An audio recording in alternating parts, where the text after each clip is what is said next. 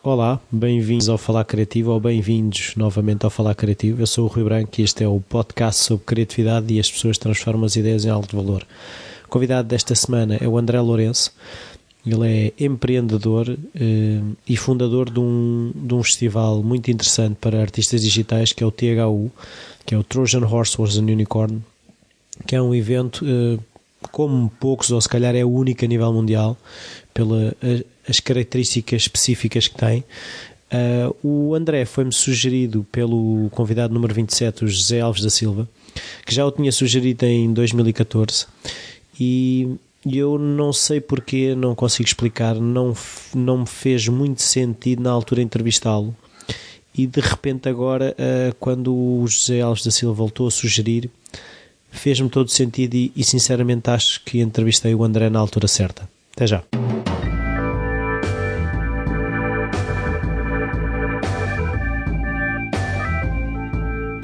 Olá André, obrigado por esta oportunidade. Uh, é fácil encontrar informação sobre o THU, que já vamos falar o que é THU. É menos, uh, é menos fácil, ou mais difícil, encontrar informação sobre o André.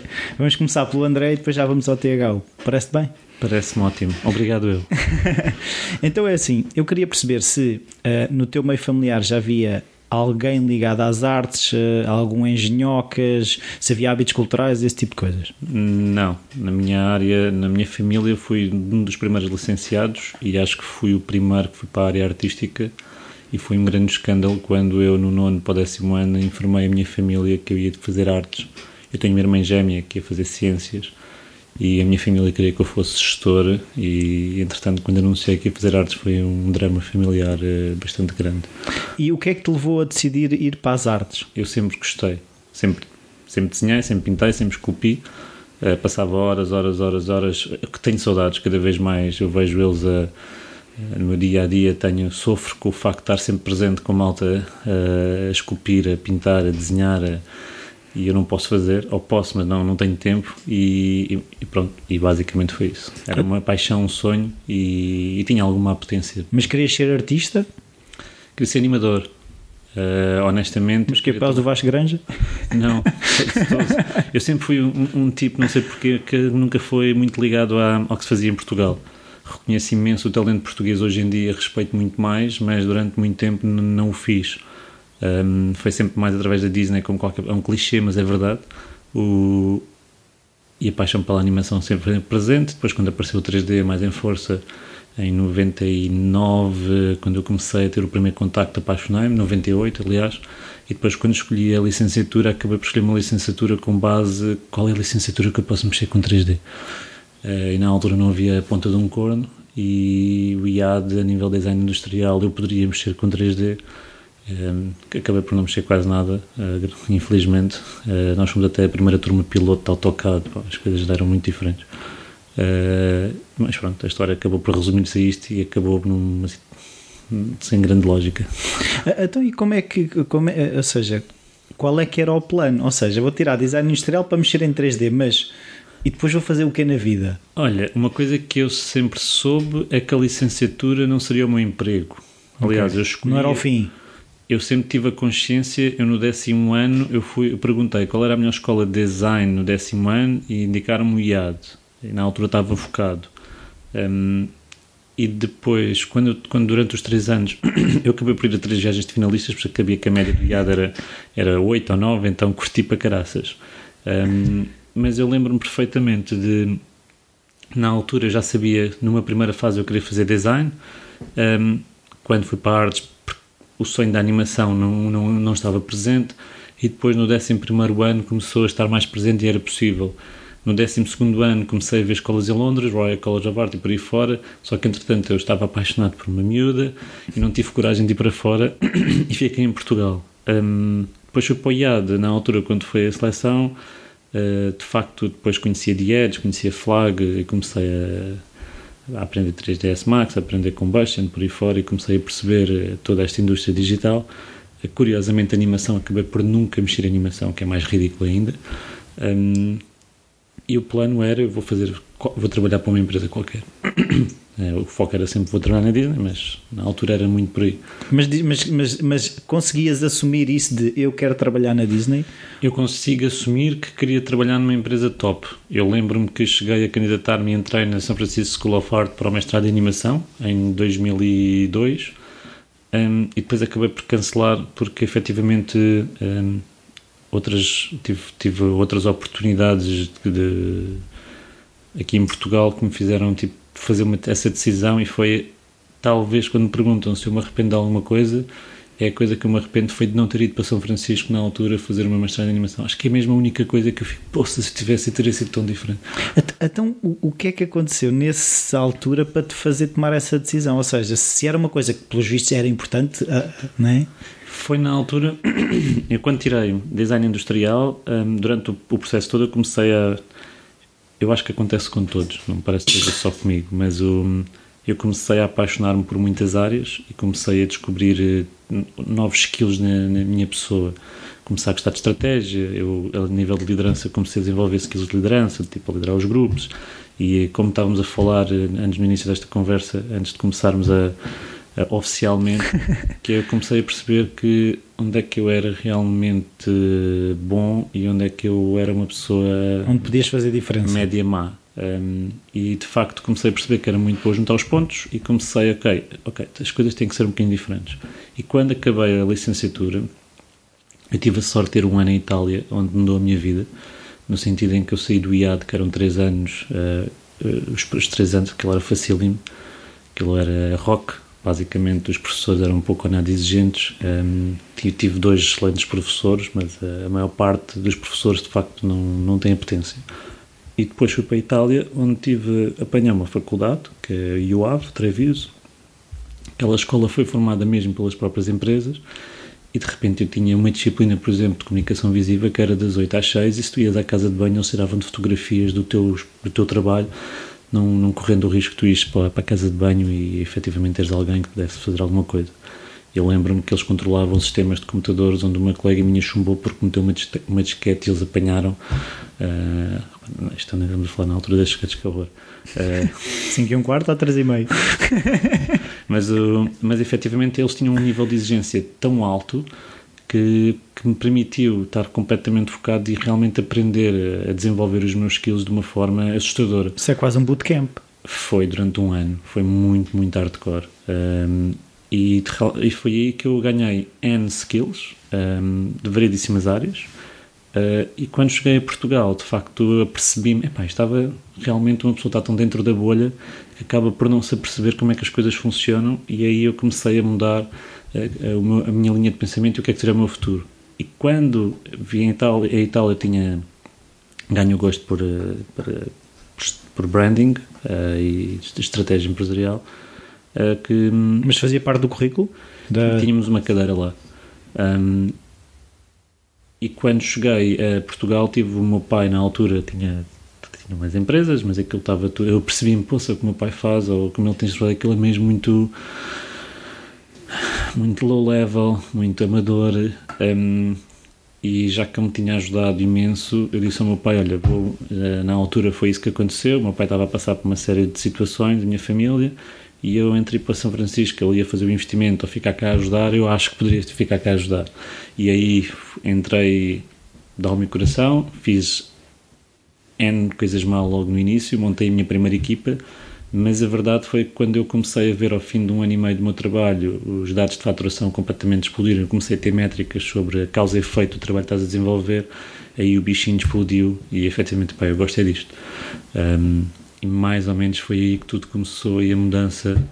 Mas hoje em dia, passado de 14 anos, olho para trás e penso assim: fogo, devia ter ido para São Francisco, a minha vida tinha sido tão diferente e, e acho que teria sido muito mais interessante, digo eu. Não, não sei, ou seja, a questão é as experiências que te fizeram chegar aqui, como também já li no, no artigo que tu escreves para o Medium, é assim, não, é um bocado isso, tu chegaste aqui neste ponto porque passaste por essas coisas. Claro, eu digo isto e sei perfeitamente que não estaria aqui hoje, nem tinha criado o THU, que hoje em dia é o meu, meu projeto mais emblemático e é a razão que eu estou aqui a falar, na verdade, um, se não tivesse passado por todo este, este conjunto de situações eh, mais ou menos engraçadas, mais ou menos complicadas, mas que foi extremamente doloroso, um, super doloroso, um, e que se calhar hoje em dia eu penso, ah, agora que eu começo a ter uma vida mais calma, uh, fico, epá, pois, se calhar era isto que eu queria, se calhar não devia ter passado. Que loucura, tipo, é mais por aí, é as dúvidas normais. Sim, mas isso é aquelas coisas que yeah. os pais te dizem que não vais por aí, enquanto tu não cais, tu, tu não, não acreditas no que eles estão a dizer. É né? muito por aí. Mas eu fui, bati, aliás, eu, eu, foi o que eu mudei ao longo destes 14 anos, foi respeitar os mais velhos, que eu até há 3, 4 anos respeitava pouco ou nada os mais velhos, e o que me diziam, eu dizia sempre, estás a dizer isso? Não sabes. Não sabes. E hoje em o dia, mundo mudou. Sim, é muito, exatamente, o mundo mudou. tu erraste porque tens uma ideia. Tipo, e eu, de facto, hoje em dia não. Hoje em dia eu respeito imenso os mais velhos, uh, ouço, e desde que eu comecei a ouvir, os meus resultados começaram a ser muito mais uh, interessantes e não tão e não sofro tanto, vamos dizer assim. Quando estamos a falar não estamos a aprender, né? porque já, só estamos a retirar algo que já sabemos. Yeah. É muito assim. E aquelas pessoas já passaram para a situação e tu ignoravas e achavas que yeah, tu passaste, tiveste azar, eu vou fazer, eu sou muito bom. Eu tinha muito o espírito, eu sou muito bom. Tu falhaste porque não sabias, eu sou bom. Yeah, era muito assim. Era então, mas é assim, começaste a ter métrica, mas no fundo era gestor de criativa e isso tinha pouco ou nada? Não, eu basicamente eu dirigi. Uh, comecei vá, um departamento de branding, na altura não, o nome branding quase não, não existia na altura, o que existia era empresas de design gráfico que faziam logotipos e ainda hoje existem, é um facto, mas foi na altura que começou a haver o boom de o logotipo a, a 100 euros. Sim. Hoje em dia começa a haver a parte 3D a 100 euros. Um, e o logotipo a 15. E toda a gente faz jogos, logotipo a 15, toda a gente faz jogos, começa a ver agora esse. Um, e apps. Apps, toda a gente faz apps, toda a gente é programadora. É, começa a ver. É, o que está a acontecer agora é exatamente o que aconteceu na altura, no, no, no início do, da década. Uh, e, e, na altura eu comecei a criar o departamento de branding, comecei transversalmente a aprender uma marca. Não é que hoje, eu na altura não sabia nada, não é que hoje saiba muito, mas. Uh, comecei a perceber-me a ganhar skills e fazia a direção da estratégia toda da marca, das marcas a imagem do grupo, de como é que devíamos comunicar, pá, o normal eh, que se faz na, na, nesta área. E, tinha uma equipa, eu era praticamente criativa, era a direção de marketing, vamos chamar assim. Uh, obviamente que pouco ou nada eu sabia de marketing e só mais tarde, quando eu fui tirar a pós-graduação e quando comecei realmente a estar ligado ao marketing puro e duro, que não é provavelmente uma coisa que eu gosto particularmente, um, é que me apercebi, ok, realmente eu não sabia mesmo a ponta de um... E também percebi que realmente as escolas não, não nos preparam nem, tudo o que nós dizemos e toda a gente fala é, é, é, tão real e é tão factual que eu nem consigo perceber hoje em dia como é que as próprias escolas nem perguntam aos alunos e não fazem uma análise, uma autoanálise bastante séria porque é que toda a gente tem a mesma opinião das escolas, mas as escolas pouco ou nada fazem para mudar uh, o que quer que seja. Isto é realmente uh, assustador. Não, é porque a escola, isso é uma coisa que eu, que eu tenho pensado, a escola está focada no ensinar, não está focada no aprender, ou seja, está do ponto de vista do professor, não está do ponto de vista do aluno. Eu, eu tive uma escola e eu, eu lá na altura, quando montei a escola, lembro-me desta história, estou sempre a dizer isto, que é nós montámos uma escola porque, pensar, porque não conseguimos contratar, havia um grande déficit de talento e desistimos do, de acreditar que as escolas, as escolas que existiam na altura conseguiriam fazer. E aliás, nós tínhamos uma filosofia que achávamos que não havia bons uh, talentos porque as escolas tinham maus professores. Um, e depois, quando nós montámos a escola, nós percebemos que, ok, nós tínhamos bons professores, mas continuávamos sem talento e na verdade acabamos por descobrir que era uma questão de mentalidade que os próprios alunos quando vão para a escola já estão num pró-forma de eu quero, é, eu quero é acabar, pois é as empresas que me vão ensinar ao mercado que não aproveitam nem se dedicam quando devem se dedicar durante o período escolar. Ou seja, é, não, não se dedicam. E quando houve uma mudança de mentalidade na altura na, na escola que nós montámos uh, efetivamente a mentalidade começou a, foi o ponto fulcral. Nós tivemos dois anos e meio à procura do clique e quando entendemos ou conseguimos encontrar ali uh, o clique, uh, os resultados começaram a ser completamente diferentes. As escolas não se preocupam muito com isso, aliás, estão, também muitas delas estão presas por regras que. Mas aí é aquela conversa, de estar aqui, cada um tem a sua opinião, é uma cena transversal e honestamente essa luta eu já me afastei um bocadinho, hoje em dia acabo por uh, encolho os ombros e continuo em frente porque senão vou perder é uma luta que inglória, é uma utopia tentar acreditar que é possível mudar. Então, e agora, no teu caso, o que eu quero perceber é o, qual é que era a, o, teu, a tu, o teu discurso mental Eu não percebo nada de marketing, mas estou a fazer marketing. Eu não percebo nada de marketing, estou a fazer marca. Tipo, tu chegavas ao local de trabalho, tipo, é hoje que descobrem? Epá, eu acho que é como qualquer pessoa que acho, acho eu, como qualquer pessoa que no dia a dia, que quando quer resolver um problema, vai estudá-lo e vai tentar perceber uh, o que é que realmente se passa. Tipo, obviamente que tu tens, tens imensos livros e falei com N pessoas na altura muito. Eh, não eram muito mais experientes, mas que tinham de facto, ou estavam a estudar um, eh, mesmo design gráfico, por exemplo, que eu nunca tive as bases de design gráfico por e duro, um, e de facto fui aprendendo e fui percebendo e fui montando montando o puzzle. Um, eu sabia, temos as bases, nós temos, vá, há o senso comum do que é, que é uma marca, digo eu, tipo, e foi a partir daí que, não, que eu comecei a estruturar. Hoje em dia, o próprio THU é um reflexo de N estratégias que eu idealizei um, ao longo dos 14 anos, que falharam quase todas. Uh, é um facto. Mas não sabias se não tivesse experimentado, não é? Opa, as, razões do, as razões do falhar, muitas vezes, a estratégia estava lá, mas os timings não foram os mais corretos, as pessoas não foram as mais corretas, a, a minha forma também de liderança e gestão muitas vezes não foi mais correta e não consegui potenciar o talento de algumas pessoas à minha volta.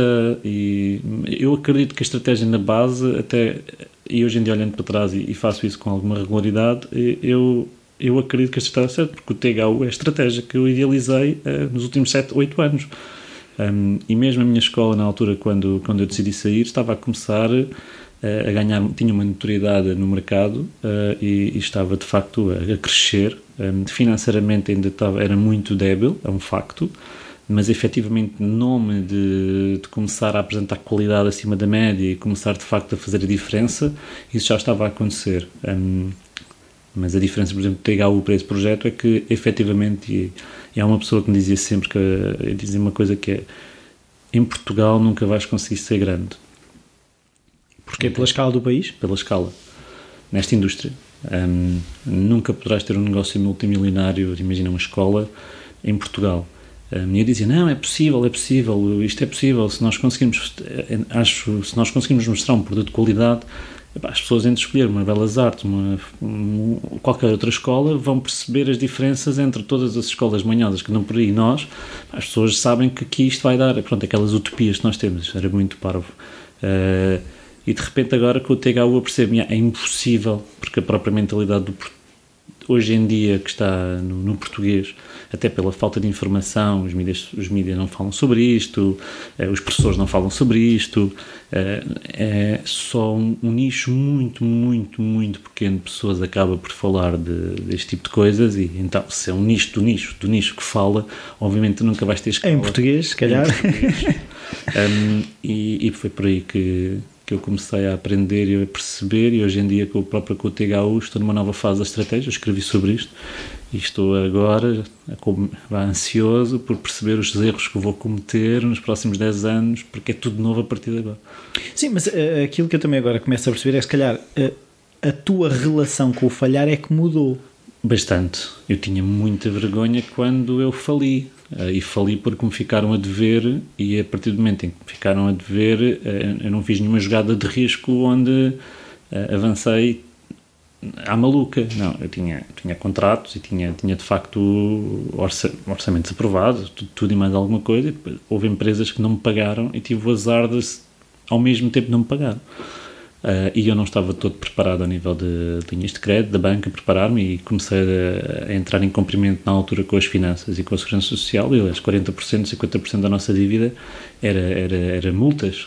Um, ah, e é uma coisa que continua hoje em dia em Portugal. Tu, tu tens um esquece de pagar ou tens um atraso na tesouraria que não te permite pagar horas o IRS ou qualquer coisa do, das finanças, imagina 5 mil euros, tu passado um bocado tens uma multa de 2 mil e depois passado dois anos tens uma multa de 900.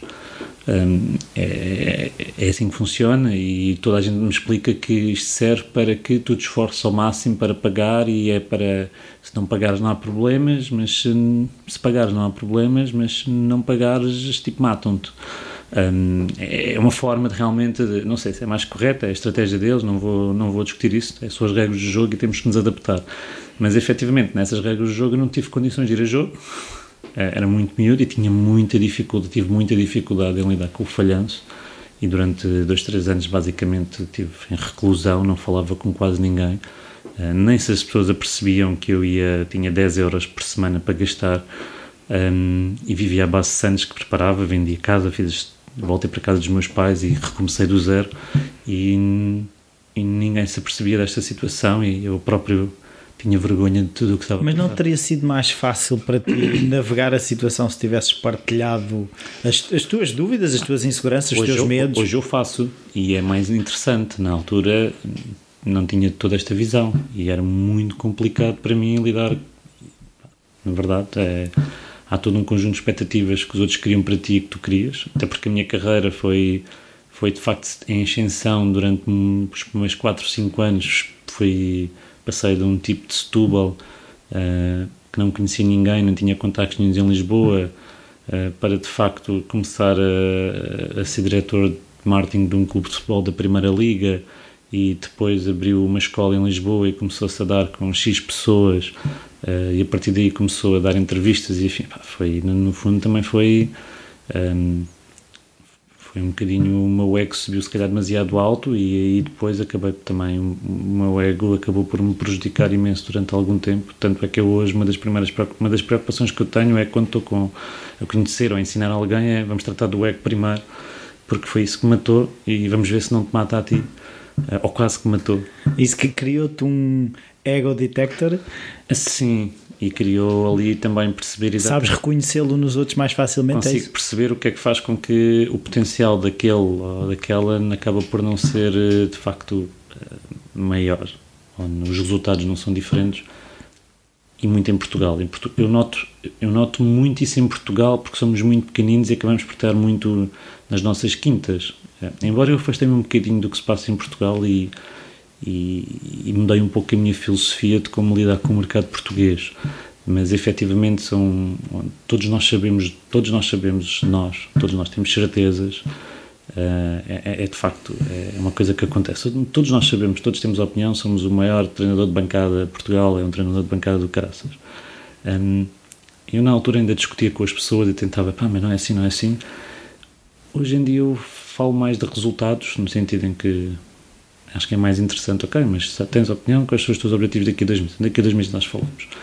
Um, ok, não resultou, ah, as desculpas é sempre, pá, olha, aquela, assim que eu perguntei a ti, perguntei àquela, aquela apresentou resultados, esta não. E se calhar tem, mesmos, tem mais ou menos, mais, mais problemas que tu. E, e acabei por lidar assim a ensinar sobre o ego e o egoísmo que faz com que efetivamente tu não tenhas um, não te consigas analisar. Uh, e acho que é muito complicado para as pessoas conseguirem analisar. Eu, eu só me consegui analisar porque fui ao fundo. Não acho, havia mais nada. Honestamente, se eu não tivesse ir no fundo, tenho a consciência que acho que não me tinha conseguido uh, analisar e, e, perceber efetivamente.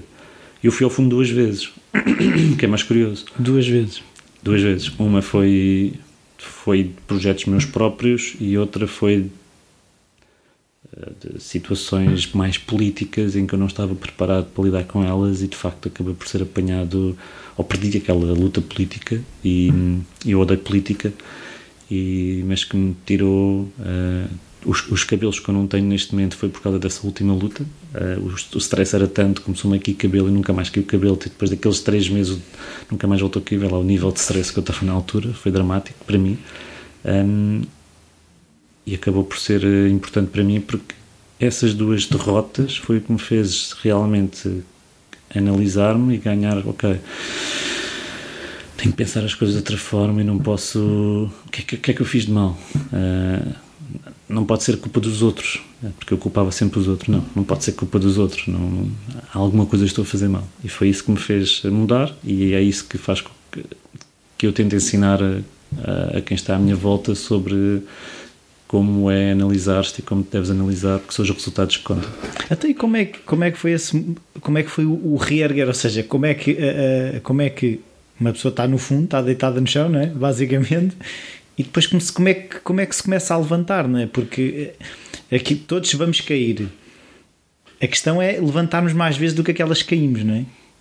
eu tenho muito essa filosofia um, e também fui sempre. Eu, eu isto, esta história que estamos aqui, esta conversa, eu acho que nunca foi partilhado publicamente. Poucas pessoas acho que eu acho que nunca expressei ou verbalizei isto. Foi eu quando caí na primeira vez com, com, com as empresas, na altura, foi doloroso e, e eu e o meu sócio David, tipo, a, a pessoa que, que mais, é, tipo, meu lifetime partner, que é o David Ramalho, que é um gênio e uma ótima pessoa, e ele também foi muito âncora uh, para me consolidar o meu ímpeto de ser bora para a frente, bora para a frente, e ele, ele colocou-me, ensinou-me a colocar os pés na, nos, na terra de outra forma, e na altura, quando todos nos afastaram, porque quando nós tínhamos dinheiro, houve uma altura que eu efetivamente tive algum, alguma capacidade financeira e, e, isto é daquelas coisas que toda a gente fala, mas eu passei na pele, que é, temos capacidade financeira, toda a gente está ao nosso lado, toda a gente nos quer ajudar, toda a gente Só amigos. Toda a gente é amigo.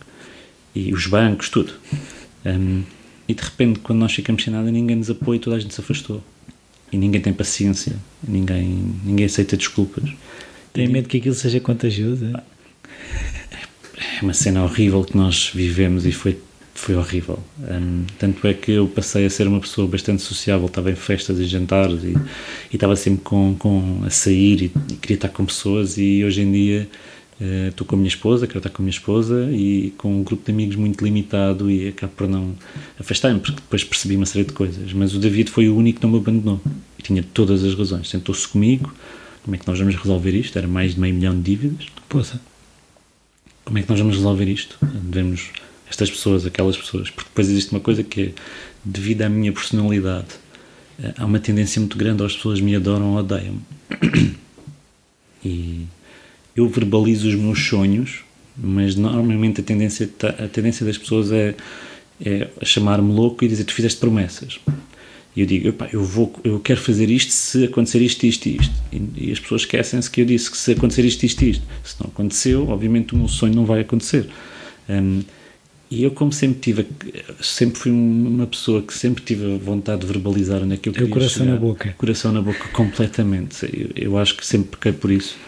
Um, a tendência depois é tu enganaste, não fizeste isso, quando na verdade eu e o David acabámos por não pôr insolvência nas empresas porque quisemos e queremos, ainda, ainda falta pagar uma pequena parte, mas ainda falta, um, pagar toda, todas as nossas dívidas. Uh, não vamos deixar de pagar nenhuma das nossas dívidas.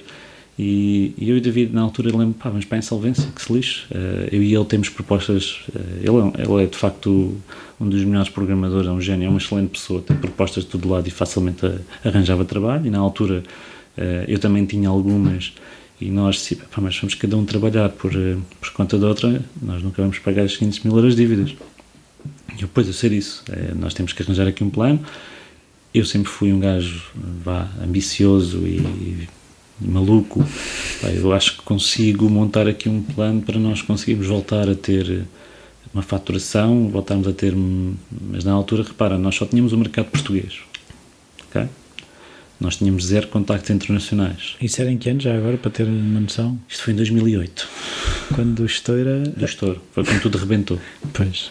Nós não tínhamos nada, tipo, não tínhamos linha de crédito e na altura eu lembro perfeitamente que foi quando surgiu a oportunidade de montar a escola, em que eu não tinha praticamente dinheiro nenhum e na altura para entrar na escola o capital necessário mínimo era 5 mil euros e eu sabia que se entrasse com 5 mil euros não queria chegar aos meus objetivos e eu acabei por dar 10 mil. E esses 10 mil que foi uma decisão muito complicada para nós entre, entre pagar as dívidas e nunca mais recuperar ou fazer este investimento de 10 mil e arriscar que podemos recuperar porque era uma porta de entrada para um, uma série de contactos poderiam efetivamente crescer e cresceram um, e na altura foi isto que foi um conjunto de decisões difíceis, muito difíceis.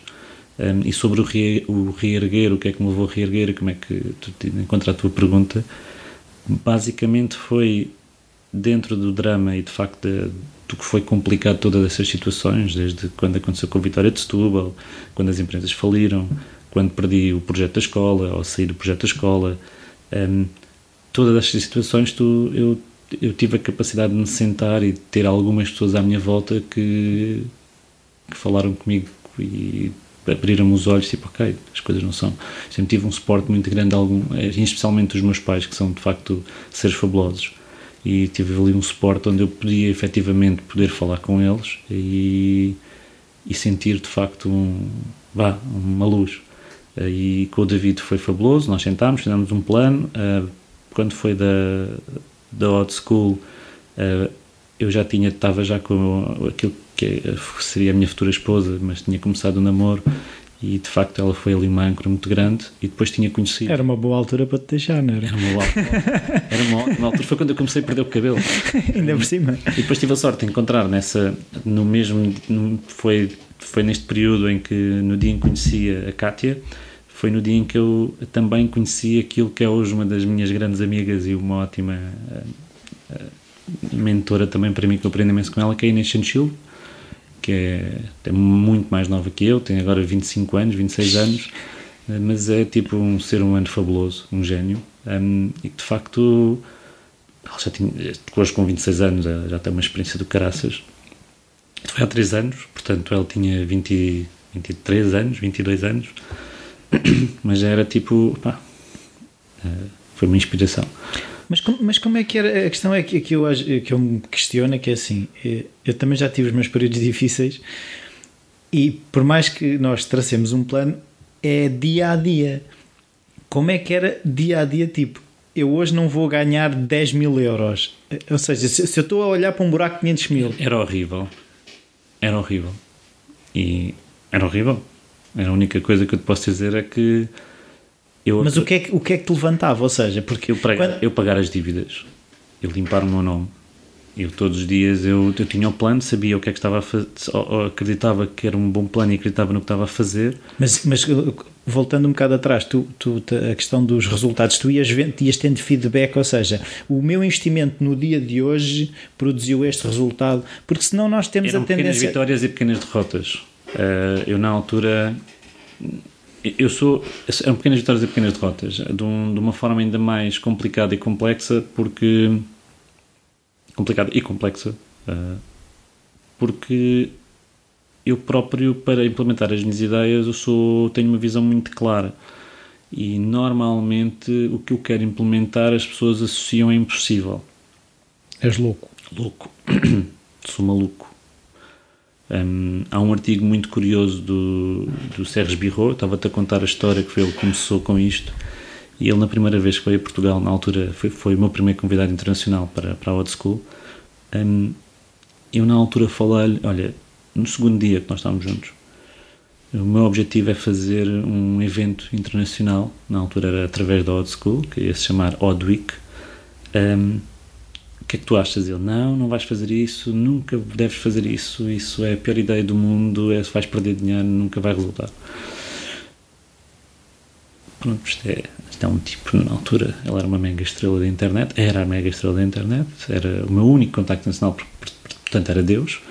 Uh, para todos os efeitos. Para todos os efeitos. E, e eu diz-me isto. E é curioso, quando eu montei o primeiro THU, um, ele, no, assim que terminou a THU, lança um artigo onde a dizer exatamente isso e hoje ainda bem que eu não o ouvi e que acabei por implementar as minhas ideias um, e cá está no, no THU tive a maior sorte do mundo sou uma pessoa extremamente abençoada tive muita, muita sorte do primeiro um, contra os prejuízos todos criados Sim, e mas é uma sorte feita de suor, não é? Sim, mas é, eu sempre suei para caraças em todos os meus projetos. sempre trabalhei 16, 18 horas por dia, só durmo 4 horas por dia. Uh, sou hiperativo por natureza e, e, e, de facto não consigo dormir. Hoje em dia, até porque estou a dormir mais, uh, mas uh, nunca dormi muito. Um, e sempre estive a trabalhar, sempre estou ligado estou, e que todas as pessoas que me conhecem sabem isso.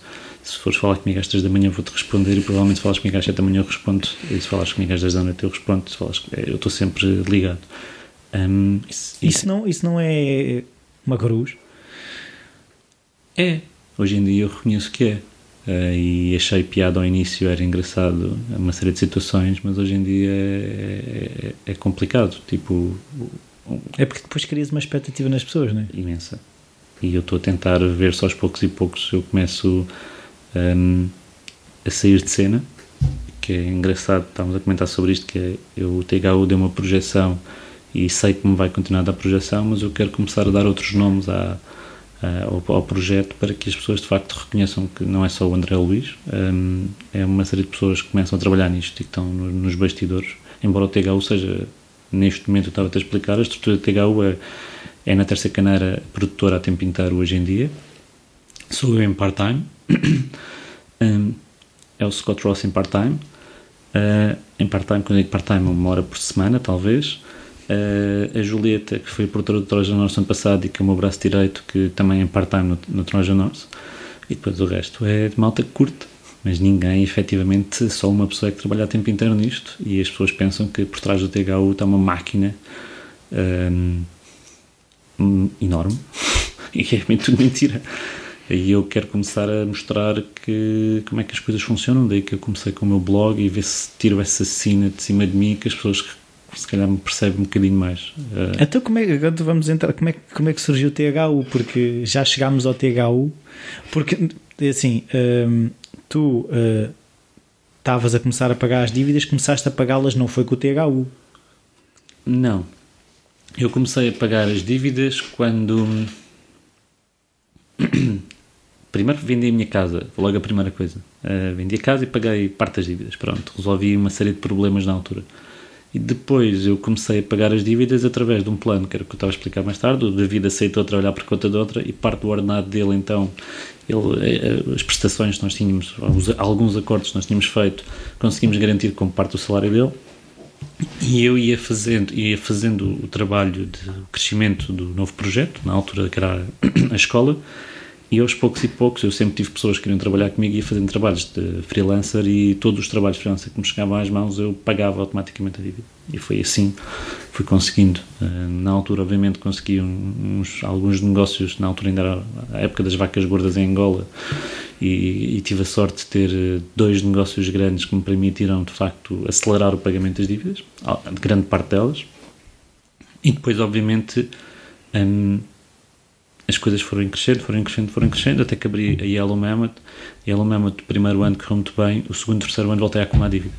Era um projeto novo, eu comecei, as equipas eram novas, eh, porque depois também é uma outra coisa que é, eu agora tenho a capacidade e os contactos para ir buscar pessoas, eu escolho as pessoas a dedo, eh, internacionais, eu não tenho nenhuma limitação portuguesa, eu neste momento escolho a dedo, eu quero eu quero trabalhar com aquela pessoa, eu vou lá e pergunto-lhe, e de facto tenho a sorte dessa pessoa, por norma, querer trabalhar com o THU.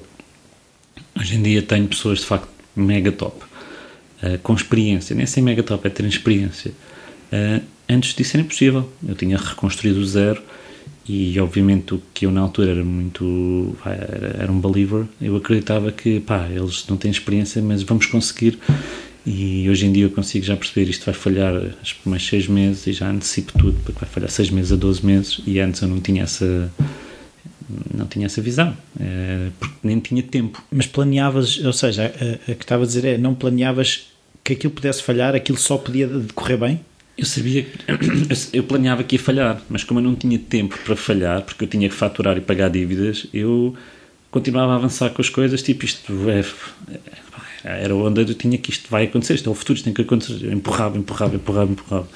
Um, e foi grande parte dos erros que quando eu disse que quando saí da Hot School foi o que é que eu fiz de mal e isto foi de facto um dos grandes erros que foi um, empurrar e acreditar que pá, não querer fazer as coisas porque tinha que acontecer para provar que é possível uh, e não me perceber que não era o timing e saber esperar pelo timing mesmo que isso me custasse saber que aquilo tinha que acontecer e que poderia vir alguém que fazer aquilo com, com dinheiro e eu não tinha, aquelas coisas todas. Mas depois, para, quando é que eu comecei a pagar as dívidas? Efetivamente foi. Um, eu reestruturei, quando saí da, da Old School, reestruturei a Black Orange. E o que é que é a Black Orange? A Black Orange é hoje em dia uma white label uh, de outsourcing de programação, um, mobile, uh, outsourcing puro e duro, de mobile, web e e hoje em dia virtual reality e basicamente a parte de programação que está muito na moda, não é? Hoje em dia é tipo está na moda. Um, eu sempre tive, devido ao, obviamente a Blackboard é o David Ramalho. Um, tenho a sorte de ter o David Ramalho como dono da empresa, o David é um dos melhores, o que é fantástico. David está na Irlanda e desde 2009 trabalha por conta de outra e está uma mãozinha e controla a Black Orange à distância. E eu comecei a reestruturar a Black Orange um, do zero, com a consultoria de David, porque sabia também que ali havia uma cash cow e comecei a crescer, a crescer, a crescer, a crescer, a crescer na Black Orange. Em dia os meus clientes são todos de, de mercado internacional e hoje em dia começo, comecei a pagar muitas dívidas com o trabalho feito pela Black Orange. O primeiro ano foi muito doloroso, fui buscar outra vez miúdos, aquelas coisas todas. Tive a sorte de encontrar os miúdos, mas aquilo voltei cometer os mesmos erros, mas faturava. E depois comecei a amadurecer, comecei a buscar mais pessoas séniores e de facto hoje em dia tenho uma estrutura muito estável e, e clientes começam a ter outra dimensão e comecei a pagar dívidas com a Black Orange a Black Orange, estabilizei a Black Orange, a Black Orange começou a pagar uh, as outras empresas todas, o, uma delas já fechámos oficialmente, pagámos tudo, uh, limpámos praticamente o passivo da Black Orange, resta só agora um, um dos outros projetos, também já iniciamos o pagamento, um, e de repente, de facto, o THU, eh, agora, neste ano, sim, pagou as dívidas todas, praticamente tudo, as estruturas estão todas limpas, um, e agora em 2016 ao fim de 8 anos, é o ciclo dos 7, é que eu hoje durmo, não durmo ainda descansado porque ainda tenho dívidas, mas consigo. Consegues-lhe ver o fim? Consigo.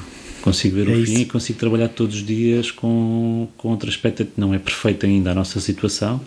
Uh, para aquilo tudo o que queremos fazer e para as necessidades precisávamos de, de facto de outro tipo de estrutura, mas, uh, mas conseguimos hoje em dia trabalhar muito, muito melhor uh, com mais qualidade uh, do, que conseguiria, do que conseguimos há um, dois, três anos e quatro, nem quatro anos nem se fala. Tipo, é, nem consigo pensar como é que eu sobrevivi há quatro anos hoje em dia. Pois, pois, é que é uma coisa que eu às vezes também penso que, é, que me acontece a mim, que é quando estamos pressionados as decisões não, dificilmente serão as melhores. Porque a, a, questão é, eu sei que este projeto é espetacular e que vai dar isto, mas eu preciso de seis meses e eu tenho que pagar as contas amanhã. E foi. Eu tive. Onde eu ganhei mais, as pessoas todas, muitas vezes têm esta pergunta com os meus amigos, foi. Eu tive que me aperceber que se para eu pagar a dívida a estas pessoas, eu tinha que não pagar-lhes agora para lhes pagar mais tarde. Eu tinha essa noção. Eu tinha a noção que se pagasse aquelas pessoas naquela altura, dificilmente eu iria pagar-lhes alguma vez na vida. Ou então, porque são, era muito dinheiro se lhes desses 5, nunca ias dar os 30. Era impossível. Um, impossível nunca é, mas era muito difícil. Embora eu nunca deixasse de, pensar, de trabalhar e arranjar, tentar arranjar soluções, era muito complicado. Até porque, na verdade, os, hoje em dia tu, eu começo a ter outro tipo de clientes, outro tipo de, de projetos que me chegam às mãos que são de uma natureza, de, um, de uma grandeza completamente diferente. Eu Hoje em dia um projeto já, já tem uma dimensão financeira que eu há quatro anos atrás eu tinha que trabalhar quatro anos para ter um projeto daquela natureza financeira. Um, as coisas começam a ser diferentes, o nível de responsabilidade.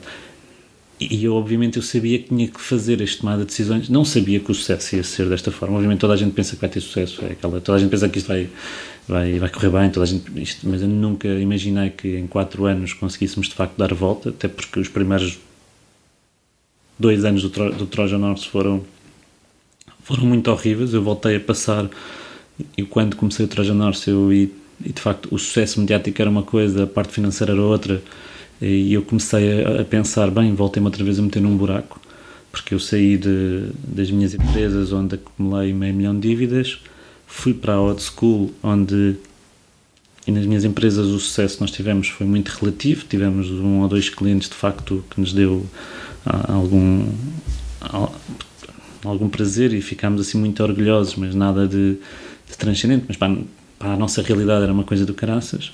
De repente a old school de facto foi fabuloso começar a ver o crescimento e ao antes e o pós e de facto começámos a, a mexer na vida das pessoas, a fazê-las crescer, a melhorar a vida das pessoas e de facto a ter impacto no que estava a acontecer neste mercado.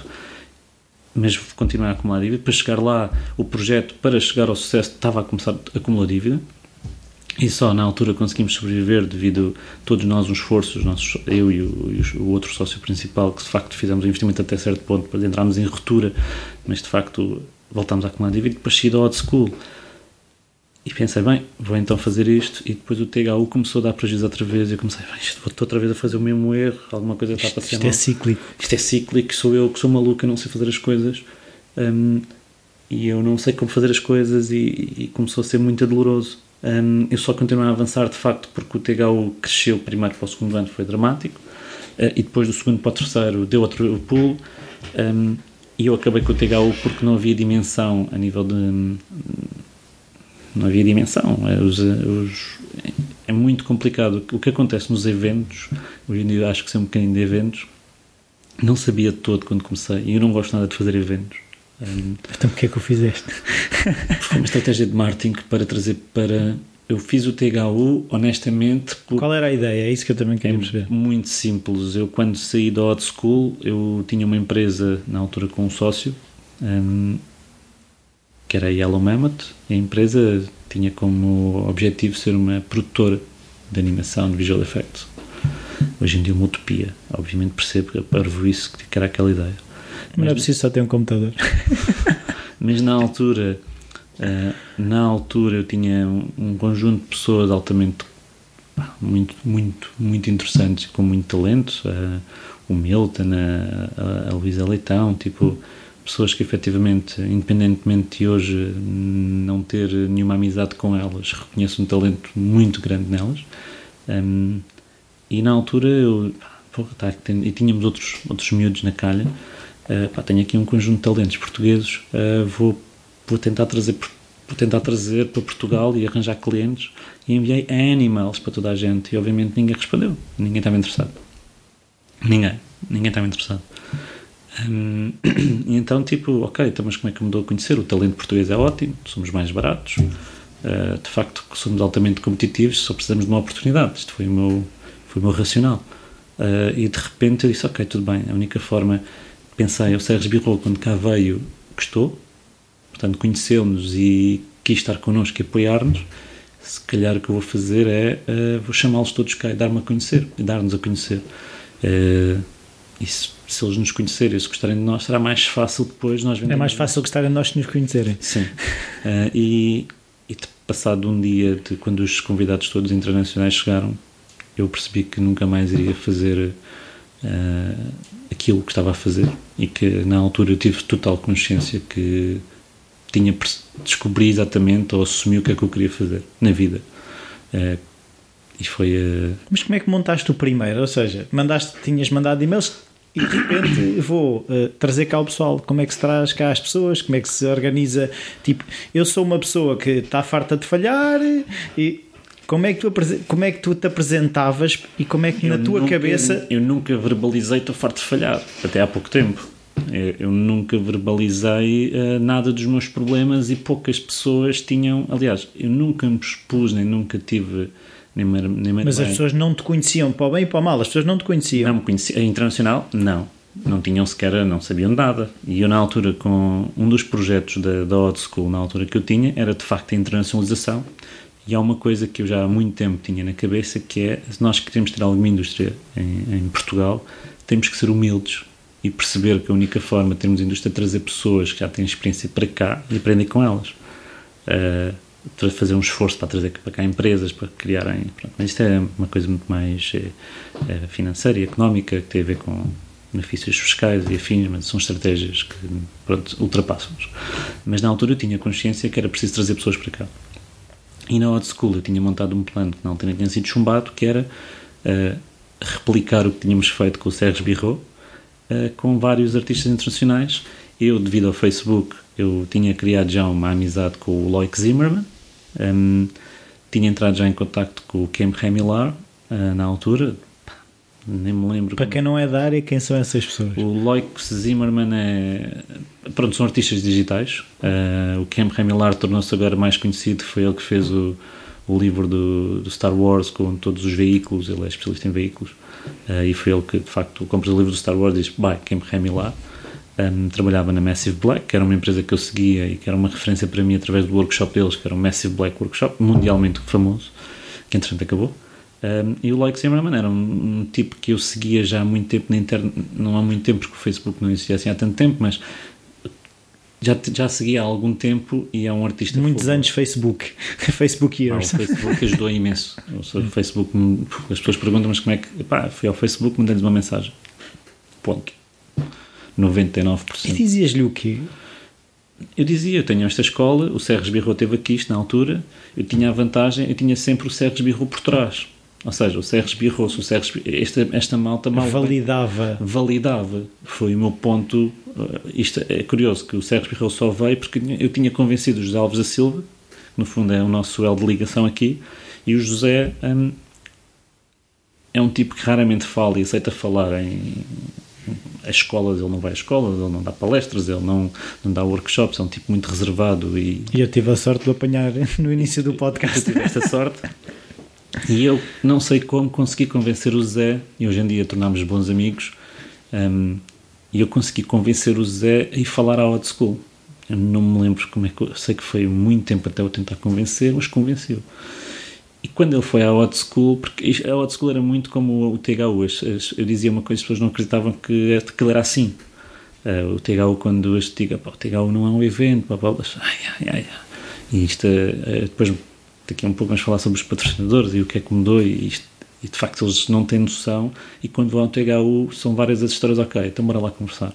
E, aconte- e aconteceu na Odd School. O Zé não estava à espera, disse: pá, não, não te preocupes, o ambiente é completamente diferente, não é corporativo, a abordagem é diferente. São pessoas, de facto, da tua audiência são é malta que está ali mesmo para te ouvir, não estão a encher chouriços. E o Zé adorou. Depois conseguiu convencer o Serres que eles eram amigos. O Serres veio, adorou, uh, tornou-me amigo do Serres. Um, e depois, a partir daí, quando eu comecei a falar com as pessoas para vir ao THU, uh, na altura, ou mesmo para a Old School, porque antes de. Os primeiros contactos foi. Eu tinha, tinha falado com o Camp, com o Loic,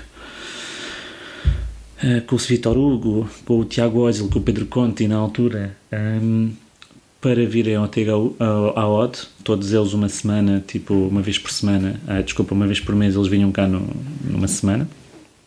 Obviamente que era um investimento muito grande e um risco do caraças, que foi chumbado. E, e quando eu saí, eu peguei, ok, porra, já tinha falado com estas pessoas todas, as pessoas já tinham site. eh, quando a cena do evento, ok, que ele começou a bater os pontos todos, vou fazer o evento Eu não vou deitar isto tudo fora. não vou deitar isto tudo fora, ok, já sei como é que vou, ok, já sei como é que vou fazer com que eles me conheçam, tipo, tenho esta oportunidade, já tinha a porta aberta com, esta, com estes seis, depois é só juntar mais uns quantos. Ahm, antes de, eu estava depois, isto também aconteceu porque fui passar uma passagem da na Troia e não sei como de repente a Troia não, nunca se comunica muito bem, Troia não, não se comunica, ahm, por, por outras razões, e de repente eu não tinha apercebido, ou não tinha realmente entrado nunca no centro de congresso e quando lá entro penso, porra, é mesmo isto.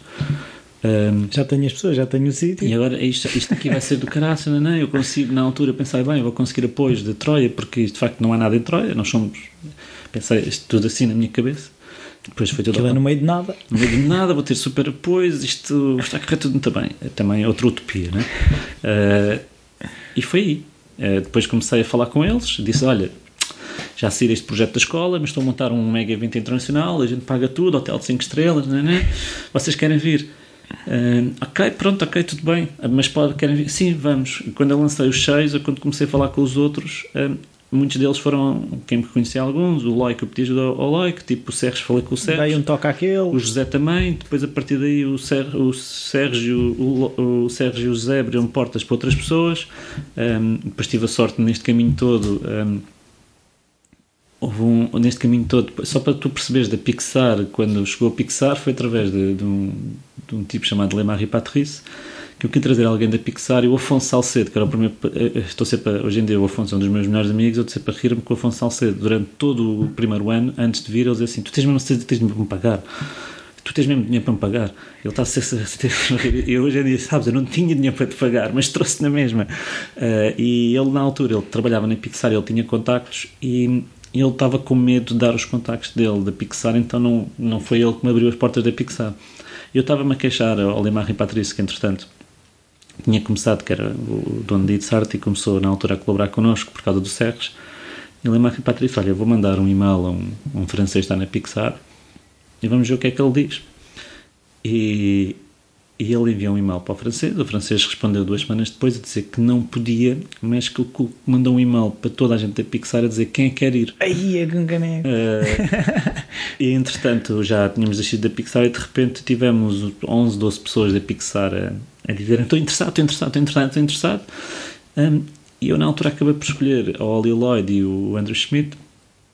O Andrew Schmidt tornou-se uh, um, um, dos meus grandes amigos um, e, e, foi assim.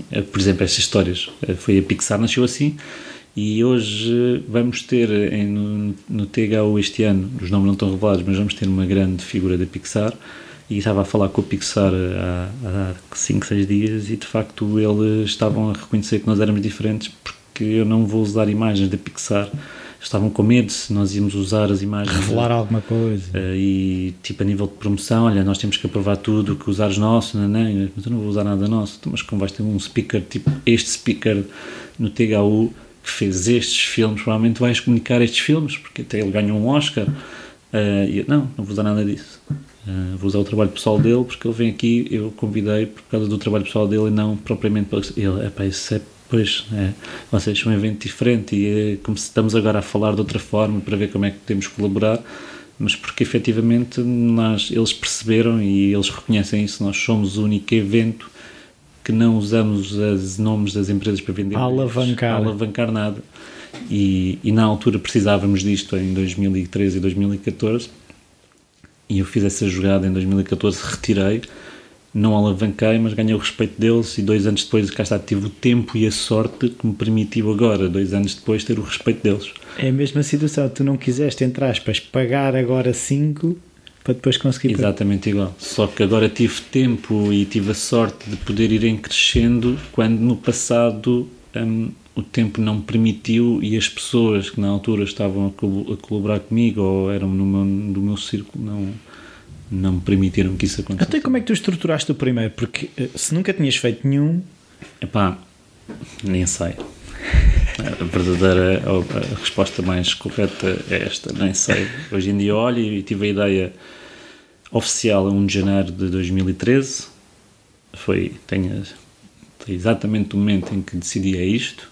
Quando viste o auditório? Lá. Sim, liguei logo a quem direito e validei aquilo que eu já sabia, mas tipo só porque não queria tomar a decisão sozinho, na altura com os cofundadores. Falei a Inês, foi uma tomada de decisão muito importante. Se a Inês dissesse que não. Não havia. Eh, teria sido mais difícil para mim. Um, uh, eh, também manipulei a conversa de forma a que ela dissesse que sim. Hoje em dia ela reconhece isso, um, mas tinha que ser. Um, cá está, tens um feeling, nesta vez correu bem. Pronto. Depois foi, ok, como é que se monta um evento? Uh, como é que se monta um evento? Como é que se monta um evento? Como é que se monta um evento? É escrever, precisamos de speakers, precisamos de ir buscá-los ao aeroporto, uh, precisamos de ir buscá-los ao aeroporto, precisamos de colocá-los num hotel. No hotel, o hotel tem que ser, temos de ter a alimentação deles, ok. Eles vão fazer apresentações, precisamos de projetores, ok, projetores. Portanto, aquele, o senso comum de nós todos. Sim. Depois, a partir daí, o que aconteceu foi, ok, eu quero dar uma experiência diferente, já tinha saído do Cerros, ok, como é que eu vou fazer a experiência diferente? O que é que eu tenho que fazer?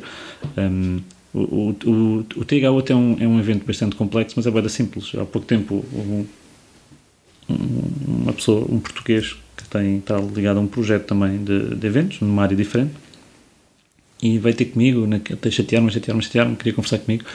Basicamente, até acabou por ser desagradável, porque foi sempre a perguntar-me o que é que, como é que eu fiz o THU. E sempre que eu lhe dizia como é que eu fiz o THU, mas eu também faço isso. E pois, mas eu também faço isso, porque tens porque é que tu tens o, o sucesso e o alarido e nós. Mas eu também faço isso. Eu, pá, não sei.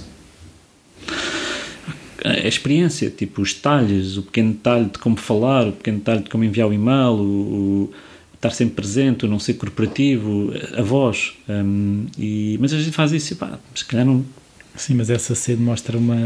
Mas, mas... Mostra um, um, um, Ou seja, ele vem de um sítio diferente de onde tu vens mas, e sente-se. Mas a verdade aqui é que tu, tu dás o.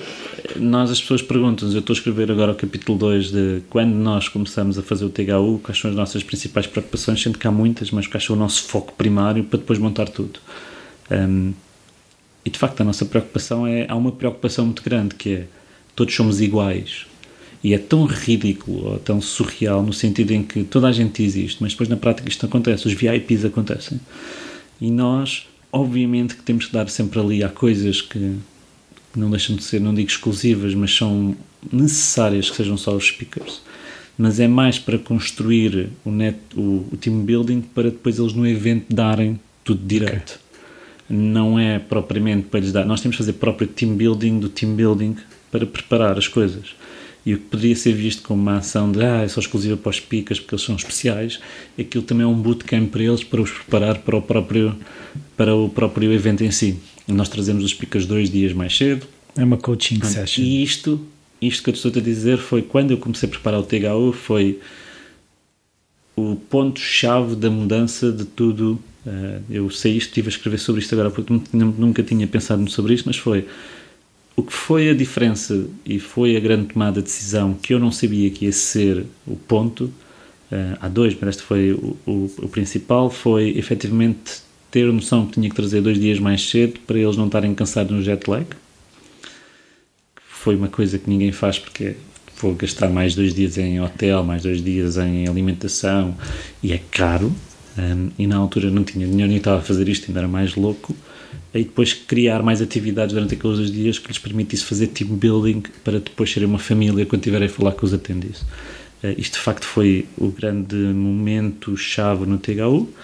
Depois o resto aconteceu. Eu, posso dizer que dois dias antes do evento começar, uh, descobri que tínhamos nos esquecido de encomendar os projetores. Houve uma falta de comunicação entre, na altura, a produtora que eu tinha contratado uh, e a pessoa, na altura, que estava a trabalhar com ela, e não tínhamos projetor. Esta a Cláudia conseguiu, através dos contactos, sacar projetores uh, top. Paguei uma pipa de massa. Mais do que se tivesse sido a tempo. Aliás, este é o primeiro ano em que eu estou a, a fazer as coisas de uma forma correta, onde não estou a comprar as viagens em cima da hora, porque é quando o dinheiro aparece e gasto não sei quantos mais mil euros, ou tenho que comprar, alugar aquele projetor, ou, aquela, ou alugar do carro, quer que seja, porque não fiz as coisas, não tive, porque não tinha capacidade de negociação, porque não tinha dinheiro. Uh, que é ainda mais real quando as pessoas pensam, não, isto foi tudo feito, o THU sempre foi tudo feito de, de uma forma de esforço, de tentar puxar da direita para a esquerda para, e tentar proteger todos os atendentes e speakers destes problemas todos, porque eles não têm culpa nenhuma de, do que se passa. Uh, e, acabou por ser tudo assim. E tanto é que depois chegou um ponto onde, passado três anos, nós anunciámos o fim do THU ano passado. Um, porque efetivamente o tentar proteger os attendees e, o, e os speakers, nós sabíamos que o caminho estava certo, mas esgotou-se o tempo e o dinheiro e eu não tinha condições, se as coisas não se alterassem drasticamente, eu não tinha já condições, eh, nem psicológicas, para fazer um quarto ano da mesma forma. Um, de sofrimento. E, não, e, comecei a perceber que não ia, primeiro ia, ia defraudar a, a todo o pessoal, não iria conseguir dar um, uh, não, cons não conseguia dar a qualidade e depois eu estava-me a tornar já uh, uma pessoa muito cínica um, e, e, bastante amargurada com o que estava a passar com Portugal e tudo o que estava a passar à volta e até há pouco tempo tive uma reunião da minha forma de falar, eu assim, envergonhei-me um pouco de falar porque já estou tão cansado e tão traumatizado tudo o que está a passar que já não separo, eu próprio já não estava a separar o trigo do joio e estava a abordar tudo de uma forma altamente negativa e destrutiva e caraças e eu sabia que isso estava a acontecer no THU então parei um, mas o THU, resumindo, foi feito assim, tipo, nós vamos a um evento, vamos a festivais há não sei quantos anos, todos nós, seja de música e de cinema, e na verdade é, temos um palco, temos um projetor, temos, temos o speaker, temos que levá-los, temos que trazê-los, temos que perguntinhas no fim. E depois, eh, depois o que faltava aqui era a estratégia de marketing, como é que eu comunico isto, como é que eu diferencio, como é que eu trago as pessoas, como é que eu explico. Um, e foi a grande dificuldade. o primeiro ano foram o quê? 300 ou 400 pessoas? 100 pessoas. 100 pessoas? Sim. 100 é, pessoas, onde 60 compraram, 50 compraram, o resto nós arranjámos esquemas de oferecer bilhetes sem que as pessoas se apercebessem que estávamos desesperados, não tínhamos vendido bilhete nenhum. Ia ser horrível, tinha 30 speakers e 60 attendees. Mas para a experiência pós-attendees ia ser espetacular. O meu medo era que a sala estivesse vazia e, e, e, de facto hoje em dia vê-se a diferença. Os Pioneers, que foi a malta que foi no primeiro ano, foi espetacular. Eles hoje são os únicos VIPs, na verdade. Um, foi uma experiência do, do caraças. Um, e para todos nós. Até eu, a nível de amizade ganhei, o meu, o meu núcleo mantém-se desde o primeiro ano. Um, e são verdadeiros. O Scott Ross é o meu mentor, é o meu padrinho de casamento um, e falo com ele todos os dias, duas, três horas. O, um dos meus, os meus três, quatro melhores amigos que estiveram no meu casamento uh, foi o Vitor Hugo, o, o Andrew Schmidt, um, o Marco Simone ainda não teve. Uh, e são de facto âncoras para mim hoje em dia de orientação um, pessoal. Uh, e, e, foi tudo no primeiro ano. Tive uma grande, tive uma sorte mesmo, tipo, acima da média. Um, porque as pessoas também que eu trouxe, a maior parte, ao contrário de hoje, que eu sei, os speakers que eu estou a trazer, eu no primeiro ano eu só conhecia duas, três pessoas e não tinha noção sequer como lidar com esta malta ao nível. Ele diz-me, vou ter que fazer, vou fazer assim. Eu dizia assim, tens, ok. Hoje em dia não, eu controlo todas as talks, eu sei o que eles falam, podem não falar, eu consigo desorientar aquilo. Eh, nós fazemos um controle mesmo de todas as talks. Acho que somos dos poucos eventos que de facto controla todas as talks. Mas o que é que vocês querem controlar? O tema, o que eles vão falar, o que é que é interessante, o que é que não é interessante. Porque a maior parte dos speakers vai falar o que o que já falou tem talks preparadas. Uh, e, e, eles Tem lá o PowerPoint no computador. E eles chateiam-se connosco às vezes, hoje em dia já não tanto, mas ficam, pô, ok, tudo bem, eu estou a perceber, Ana. E uh, antes eles diziam, eu vou fazer assim, é assim. Uh, até como é que eu vou usar o meu computador? E isto, não, não podes usar o teu computador, nós temos um patrocínio, temos que usar estes computadores. Não, eu vou usar o meu computador ou não, ou não, ou não, não falo. Ou não falo. Estará assim. E eu, ok, está tudo bem. Então, um, hoje em dia já é tudo diferente, mas no primeiro ano são estas pequenas coisas da operação em que nós não tínhamos de facto noção. Uh, pá, coisas mais experientes, de, de credenciação, de N coisas depois dos detalhes, mas fazer um evento em si, a base estava lá, tipo, ok, é, receber, é trazer pessoas, tratar bem as pessoas, tentar ter o conteúdo mais interessante possível uh, e a base estava toda lá. Uh, pá, depois também não era muito difícil ter um conteúdo interessante. Temos aqui a malta da Pixar, a malta, na altura não foi da Disney, mas temos cá a malta da Frame Store, temos cá a malta da ILM, tipo, poça, temos quem faz os Piratas dos Caribas, o Iron Man, tipo. Uh, o Tron, tipo, temos esta malta toda, este é um conteúdo há de ser interessante, não é? Um... Sim, mas uma coisa que eu percebi quando vi uh, o primeiro trailer do que tinha sido uh, o primeiro uh, Trojan Horse foi o foco que havia na relação entre as pessoas, ou seja, entre, entre atendis, entre atendis e speakers. E hoje continua a ser o mesmo. Tudo o que nós fazemos é só para isso. O, seja, aquilo que parece é que o segredo é esse. Todas as atividades é como é que eles relacionam. Os, as talks que eles têm dentro da sala é, é o ponto de conversa fora da sala.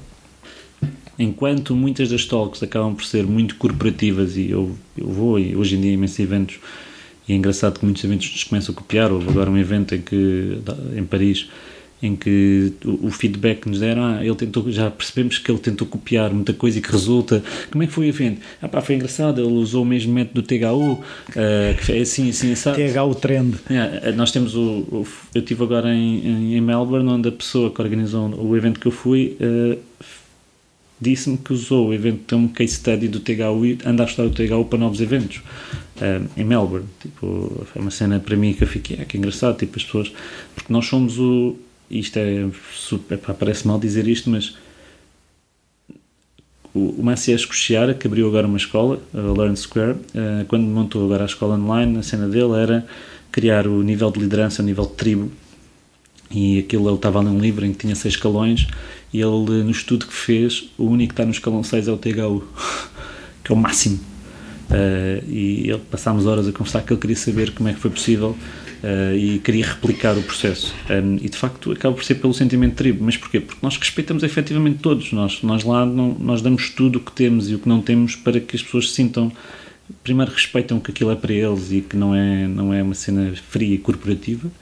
Um, e tudo o que fazemos é de facto estás aqui para aprender. Repara, eu não deixo, eu fico extremamente revoltado quando está a ver talks e está a malta cá fora a beber uma cerveja ou um café.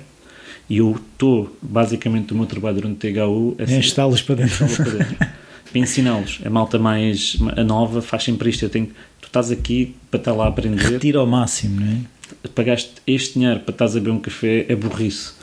E o meu trabalho, basicamente, no THU é vai, vai, vai, vai, e depois vais ver que as coisas são diferentes. Porque, pá, porque a malta tem tendência de está lá a estar com aquele amigo, mas não é aquele amigo que te interessa, te interessa tudo e mais alguma coisa, pontos de conversa. E nós hoje em dia tudo o que vamos ter é como é que ligamos as pessoas e como é que ligamos estas pessoas a mais pessoas. Um, e é o nosso grande, grande trabalho e onde gastamos as nossas energias quase todas e onde gastamos o nosso dinheiro quase todo é, é criar de facto experiências para não só para attendees, mas para speakers também. Pois é, uma, há uma coisa que eu percebi é, na altura em que estamos a falar está escutado e estamos a não sei quantos meses de distância. Sim. Um, como é que como é que é assim? Há uma segurança, não é?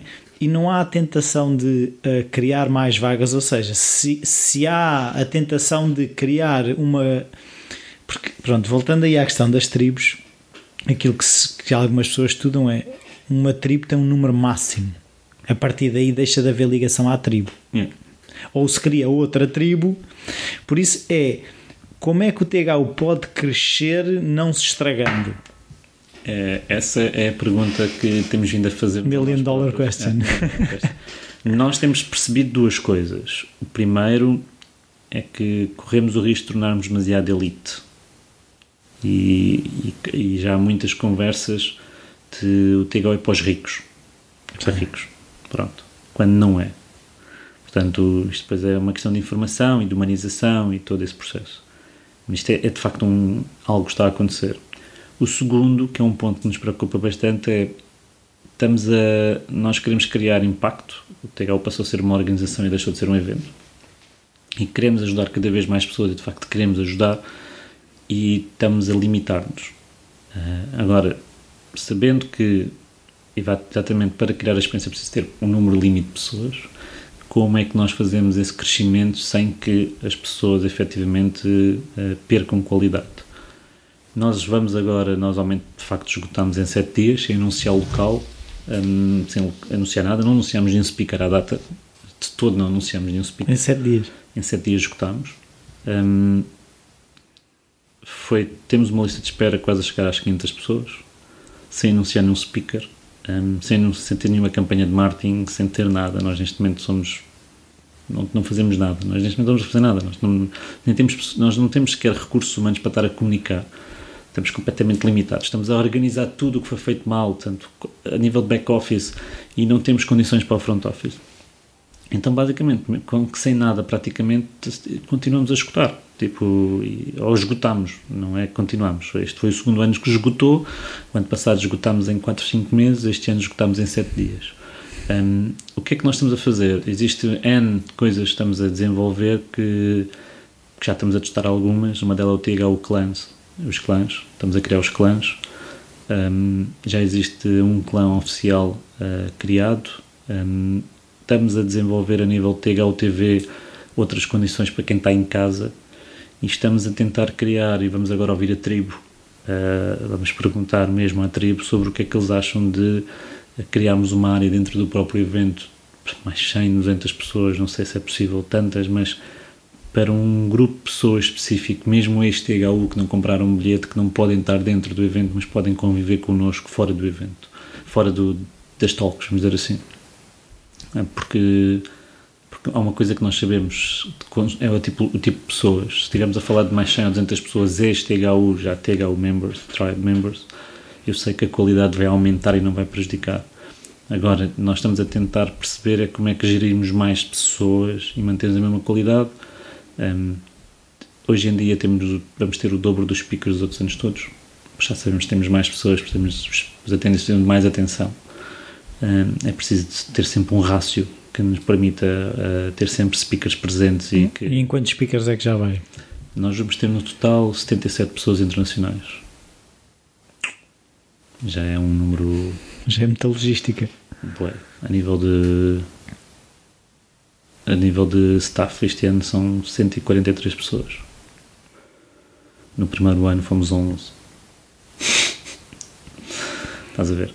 Então, então, agora aquilo que eu quero perceber é como é que tu, eu percebo que te queiras retirar, entre aspas, ou seja, fazer um fade, não é? Sim. Da tua presença. Como, como é que como é que isto tudo se conjuga? Porque é que eu estou a dizer, isto parece ir tudo caminhando numa coisa que é quase contrária a fazer um fade, não é? Eu acho que é da mesma forma que durante o THU nós efetivamente, aliás, o THU nós damos muito destaque aos speakers e attendees. Hum, eu acho que a atividade do THU e o que nós, os produtos, os processos um, que nós vamos começar a fazer vão estar muito mais focados em que as pessoas prestem atenção aos intervenientes daquele projeto. Um, e, acho que é aí que é a voz que deve estar. Um, obviamente, eu, no meu caso pessoal, eu, eu, consigo, se eu, obviamente, continuar a fazer, ou pelo menos continuar a ter a sorte que tenho e o processo for de crescimento desta forma, eu sei que, a nível individual, eu sei que vou ganhando reconhecimento, tipo, e obviamente vou crescendo.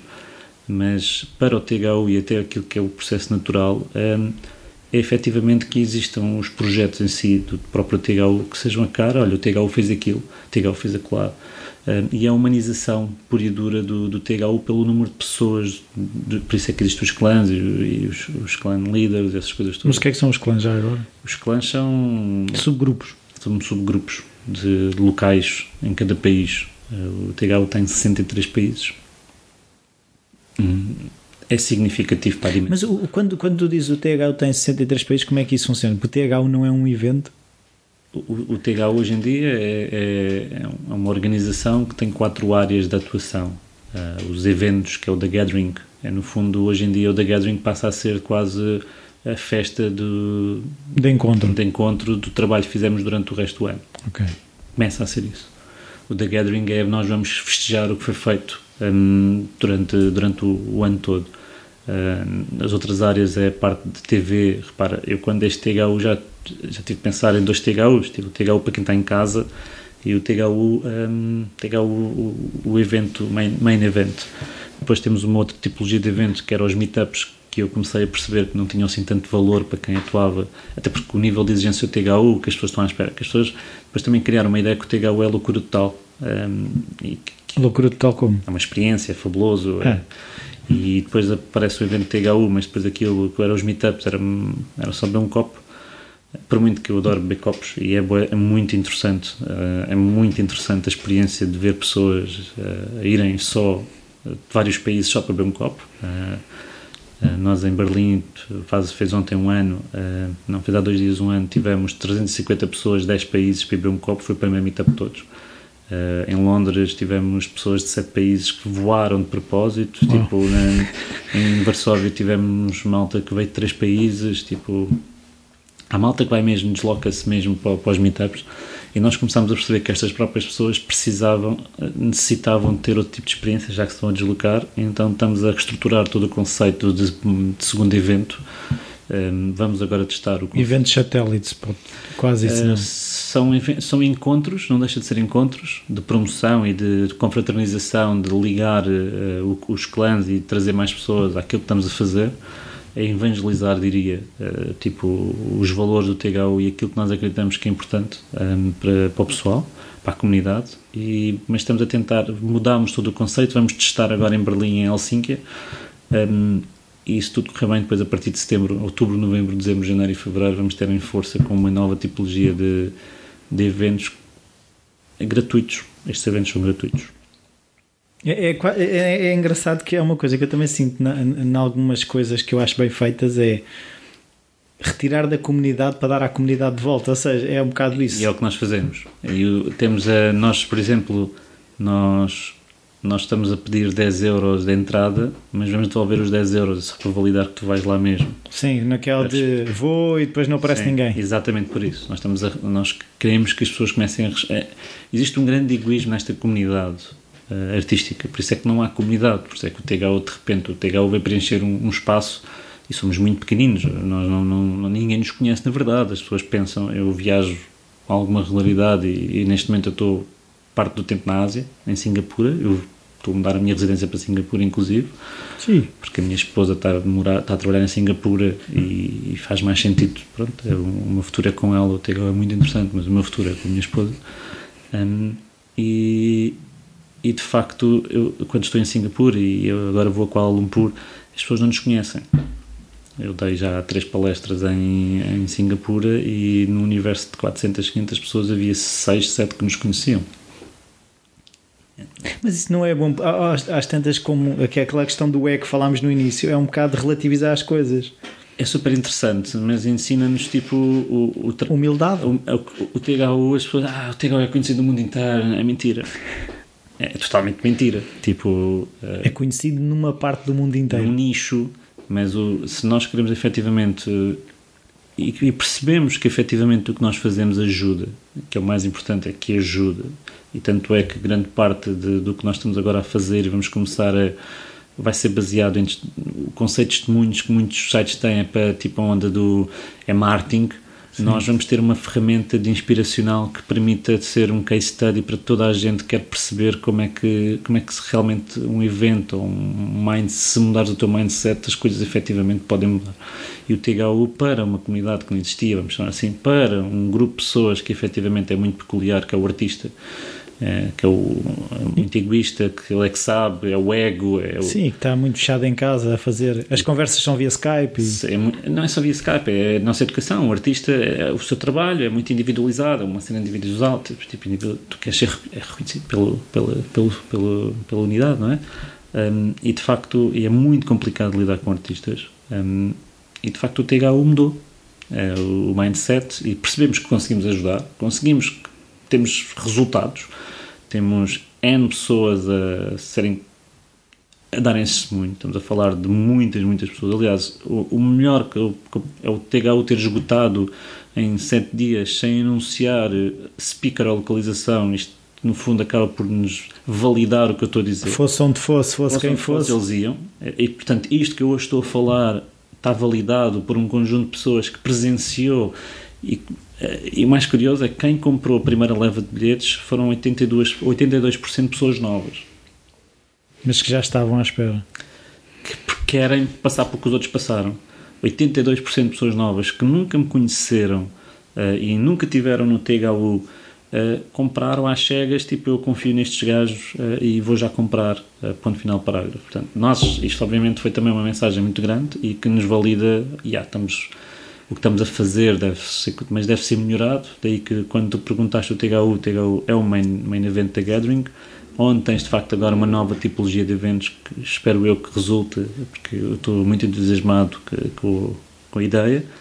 Uh, depois tens a TV que temos bastantes ideias para a TV e uma ambição muito grande, embora toda a gente agora é curioso, antes o THU, eh, pelo menos a nossa indústria, e obviamente nós, o que o THU está a fazer, já, já vamos um bocadinho tarde. Há N eventos interessantíssimos que já fizeram um monte de coisas. O THU nós pegámos em boas ideias dos outros todos e montámos a, a nossa ideia, mas não reinventámos a roda.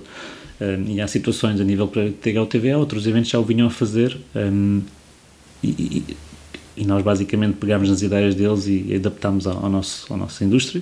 Estamos, obviamente, a tentar ter o nosso caráter de diferenciação, mas o mais curioso agora é que Agora todos os eventos da nossa indústria estão a ter, este ano, todos estão a lançar as TVs. Um, vamos continuar para trabalhar para de facto apresentar um, um trabalho de qualidade uh, a toda a malta um, e vamos crescer por aí. Mas a ideia da TV, eu por acaso estava a ver, a perceber, a tentar perceber a TV, é uma coisa que eu não consegui perceber muito bem é se é um modelo de negócio quase separado, ou seja, a questão da TV, ou se é uma forma de levar as pessoas que não conseguem ir? O, o THU TV é a única estrutura que pode pagar os custos do THU. É a pois. única estrutura escalável. Pois é, é, era um bocado isso que eu estava a tentar ponto, perceber. Sim. Ponto. Temos estado a aprender e, de facto, tirando o negócio, que é importante, a, a nível de, do conteúdo e a nível do que estamos a fazer, é de facto extraordinário, a meu ver. Um, o conteúdo é transversal, uh, o conteúdo é intemporal, que é muito estranho quando estás a falar, nós não falamos de software, aquilo que está ali a ser feito é intemporal, tanto é que nós passámos, deixámos de falar de 2015, 2016 e fazemos volume 1, volume 2 e volume 3. Um, estamos a acrescentar mais valor com coisas exclusivas, estamos a fazer um trabalho de, de facto exaustivo de desenvolvendo material exclusivo. 2016, o volume 2 Estamos a trabalhar imenso para que a qualidade em todos os níveis seja muito, muito superior e temos vindo a aprender de facto que é uma ferramenta muito interessante para o, para o universo THU. Financeiramente, efetivamente, é de facto é a única ferramenta que nos pode escalar e que pode potenciar tudo o que estamos a fazer dos eventos gratuitos, do THU, porque o THU, se eu tivesse que cobrar o preço real do bilhete, uh, o THU, a venda de bilhetes, paga 37% do evento. As pessoas pensam Paga um terço. As pessoas pensam que é caro, mas na verdade existe uma métrica que os bilhetes devem, devem, cobrar, devem cobrir pelo menos 70%. Uh, eh, uma regra, não é uma métrica, desculpa. Um, e, e, nós são 30, nem chega a 40, tipo, what the fuck. Uh, se eu tivesse que fazer as coisas bem feitas para aquilo que eles recebem, porque eles recebem muita coisa. tu estás a, vais a eventos onde aquilo é das 9 às 6 e pá, tem pouco ou nada e a qualidade não é a melhor. Não, nós selecionamos os menus, a comida, nós oferecemos café, águas, tipo, pá, com qualidade. Tipo, nós temos muita coisa, montes de atividades, temos happy hours, ano passado oferecemos um mega churrasco para toda a gente, com alto top, tipo, e tentamos oferecer ainda mais coisas, tentamos oferecer ainda mais coisas. Uh, e, e, de facto, as quem vai lá sabe que não é caro, mas quem nunca lá foi, isto é muito caro, isto é assim, isto é assim. Mas quem lá vai sabe que não é caro. Tanto é que quando foi na, na altura de o TV e quem foi ao evento, nós demos a oportunidade de pagar uh, o que quisessem, uh, pedíamos um valor mínimo de 50, uh, eh, a média de pagamento foi 150 a 200 euros. Porque as pessoas sabiam. Percebiam, o valor. e estavam, ah, isto, é, isto é barato quem lá está sabe que é barato e sabe o que nós fazemos. Nós não fazemos aquilo, fazemos porque queremos pagar contas e não é essa a questão. E o TGO é um projeto sem fins lucrativos. Portanto, é uma organização sem fins lucrativos. O nosso objetivo é realmente ajudar a criar eh, produto, conceitos, aos artistas. Portanto, sabe que o dinheiro que, estamos a, que nós recebemos não vamos a usar uh, para, para, o nosso bolso. Portanto, acaba por ser uh, por validar. Mas só quando vais ao evento é que tu consegues perceber isto e o TGO agora tens o, tens o TV, tens o Main Event, tens estes eventos secundários. Depois tens de facto a Store que começa a ganhar um certo impacto na criação de um lifestyle e estamos vindo a, temos vindo a trabalhar nesse, nesse sentido. Não queremos ser merchandising, aqui temos, temos uma marca que tem, tem um orgulho, pode criar o orgulho necessário para que de facto nos representa até pela qualidade. Nós eh, eu, trabalhamos muito para ter o nosso merchandising, todo XPT, o nosso merchandising, o nosso produto, com os pantões. Nós deixámos de comprar as t-shirts, aquela essa cor que há. Não, nós escolhemos a cor, nós uh, fazemos acabamentos, vamos ver mais fábricas. Uh, compramos na fonte com designers e, e, estamos mesmo muito a trabalhar, estamos a criar uma linha, uma coleção toda nova para 2000, para duas coleções aliás, tipo Uh, e depois temos aquilo que vai ser apresentado a partir daqui ao futuro, que é o Playground, uh, que é de facto eh, a conclusão do trabalho feito nos últimos quatro anos, em que de facto é, bora, agora está na altura de começarmos a criar. O THU passou a ser um evento de criadores, e, e, de facto nós temos que os criadores não basta só falar, temos que fazer também e estamos a criar as condições para que de facto se comece a criar coisas com a ajuda do TGO. Sim, e há uma coisa que nós falávamos que é esta questão dos artistas uh, serem bons numa coisa mas precisarem de apoio noutras, não é? E, e, e, é isso que eu também queria falar porque eu apanhei uma conversa, tu eras tu e o Scott Ross no Level Up okay. no YouTube e o Scott uh, quando, ele fal, quando ele disse aquilo, sabes, uh, tremi todo por dentro porque eu, eu uh, consegui ver um paralelismo quase entre o falar criativo e o THU, que é aquilo que eu também tento perceber, não é se usam ZBrush ou se usam a caneta, é o psychological frame, como ele fala lá, que é, é isso que vocês tentam que os artistas transmitam, um, os, os speakers transmitam às pessoas que lá vão, é mais do que saber mexer no 3D Studio Max ou no Combustion, ou seja o que for, é o que é que vai na cabeça destas pessoas? Eh, e... Na base é isso. Nós deixamos de fazer live demos, nós deixamos de. Nós não queremos. É o que já existe na internet e que toda a gente faz, os workshops, como toda a gente faz workshops disto e daquilo. Ehm, nós decidimos que o THU não. Já existem de facto eventos que fazem workshops, já existe hoje em dia hangouts por todo lado, live demos por todo lado não criávamos valor nenhum. E o que efetivamente é preciso é que existam artistas e existam criativos acima de tudo que e o THU hoje tem a sorte de ter acesso a N criativos que não mostram nada a ninguém e não mostram-nos a nós e nós estamos a pegar nesses criativos e vamos começar a criar coisas com eles um, porque eles confiam em nós, não, não, confiam em capitais de risco, não, confiam, não querem abrir as suas empresas, não, não querem sócios, mas confiam com o THU uh, e, e, isso é uma benção e é de facto, acho que para mim foi a sorte das sortes, foi isto aconteceu, foi inesperado. Uh, e temos de facto em pipeline N projetos que eu olho para ali e vejo isto vai ser, isto tem tudo para ser, para ter sucesso. Isto só precisa das condições certas e depois obviamente o fator sorte obviamente também é importante. E e o THU passou a ser isso. Uh, e de facto eu e o Scott preocupamos muito em que dar as condições para que eles de facto pensem fora da caixa. Não no clichê pensar fora da caixa, mas que efetivamente eles consigam que ter as ferramentas necessárias para no final o THU levá-los à ação. uma causa e efeito pura e dura e não do clichê manhoso que é sempre a nossa grande preocupação é passar por aí. Uh, felizmente está a acontecer, é a nossa sorte. Vocês são o Yoda dos digital artists? É, porque é, é, é eu estava a pensar na coisa, porque no fundo, se fores ver, o Yoda não está propriamente a ensinar a lutar à espada. Eh, é aquelas frases todas que nós uh, ouvimos e, e, que se tornam quase frases para repetir na internet. Nós e... somos a Suíça dos eventos, é por isso que. Há, a Suíça dos eventos. É, só, é, o, é, por isso é que eu estava a te dizer que depois, um, há pouco estava a comentar que eu comecei-me a tornar uma pessoa cínica e comecei-me a tornar uma pessoa revoltada, demasiado revoltada, eh, quando nós temos a filosofia de malta, vocês são revoltados, chegam ao THU, pá, existem os problemas que existem, todos nós dizemos mal das escolas, todos nós dizemos mal de, das empresas, todos nós dizemos mal de tudo, ponto final parágrafo.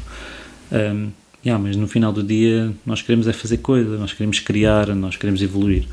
Um, e quando estás dentro da bolha, tu passas mais tempo revoltado e mais tempo a queixar-te do que propriamente a criar. Ah, estás sempre, tu próprio crias problemas para ti próprio. É uma entropia. Yeah. E, e aquilo que eu comecei a, a, a ensinar e criei, no, nós criámos no THU, eu estava a fazer comigo mesmo, comigo mesmo, por causa de todos os problemas, tipo de, a história dos dois porcos de apoio, o facto de me ter de apoio de Setúbal, o facto das empresas todas em Portugal que eu vou estão literalmente lixando uh, para que quer que seja de evento, ou tu tens um padrinho, ou tens um. ou conheces uma pessoa e ela dá porque é tua conhecida, não há sequer nenhum caráter de negócio envolvido aqui, não há um racional um, ehm, de negócio.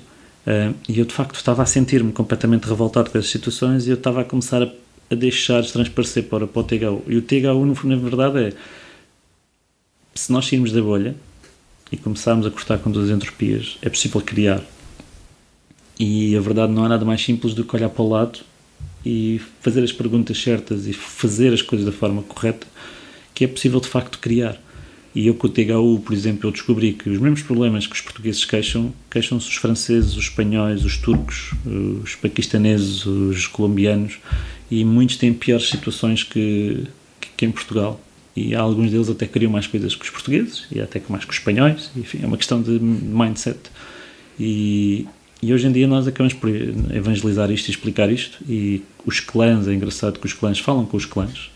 Os próprios clãs eram, imagina, grupos de pessoas que estavam isoladas no seu país, nomeadamente a Suíça, e que é um país de facto complicado na indústria e é caro e eles é, é, muito dramático é, uma, é, muito complicado o ambiente artístico lá é, é digital vamos dizer assim e de facto o curioso o THU foi através dos clãs, eles começaram-se a juntar e começaram a trabalhar em conjunto devido ao clã. E um dos, uma das pessoas do clã conseguiu ter em, conseguiu um projeto em que deu trabalho depois a oito pessoas do clã. Um, também foi sorte, obviamente, mas e depois agora eles estão a fazer os seus pequenos workshops à sua maneira e estão a trazer mais pessoas e estão a começar a, a criar e movimentar e a ter vida e há muitas portas, que, há coisas que são fechadas, mas há muitas portas que estão-se a abrir uh, e, e de facto isto é o trabalho que acaba por ser interessante e o THU é muito isso. Tanto é que em 2016, aliás, nós fizemos o switch e a mudança, percebemos claramente em 2015 que o THU não é um evento de digital artists, é um evento de criadores para o mercado de entretenimento digital. E a nossa preocupação, e acima de tudo este ano, é a parte toda de storytelling. Tudo o que nós nos preocupamos é trazer pessoas que, que foram artistas e que criaram, conseguiram fazer coisas, e 80% dos speakers são criadores. Um, e o nosso objetivo é que é possível criar, é possível fazer coisas. Uh, todos nós temos condições, com mais ou menos dinheiro.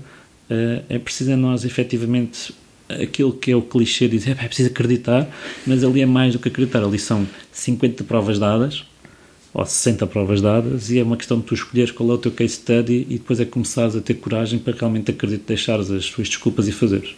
É porque é o normal a gente, ah, não faço isto porque é aquilo no início da conversa, o artista não não tem dinheiro, não pode estar naquela escola, mas depois esquece que aquele rapaz também não teve dinheiro e não estou naquela escola, mas teve sucesso. Uh, ok, precisa perceber? Ah, porque o pai apoiou, os meus pais nunca apoiaram, mas aquele também nunca teve os pais que apoiaram. Tipo, é, há sempre um conjunto de, ah, não tenho tempo, tenho que pagar as, uh, tenho que pagar as minhas contas, então tenho um trabalho de part-time num supermercado e depois não tenho tempo para ser aquilo que eu quero fazer, mas aquele também acabou por fazer isso. Tipo, nós acabamos por colocar frente a frente as pessoas dizem desculpas com casos iguais e depois que ela própria perceba que esta pessoa está, é ela que está à frente dela própria. É ela que está à frente dela própria. Uh, e isto é, no fundo, o nosso trabalho mais cansativo. É cansativo como caraças.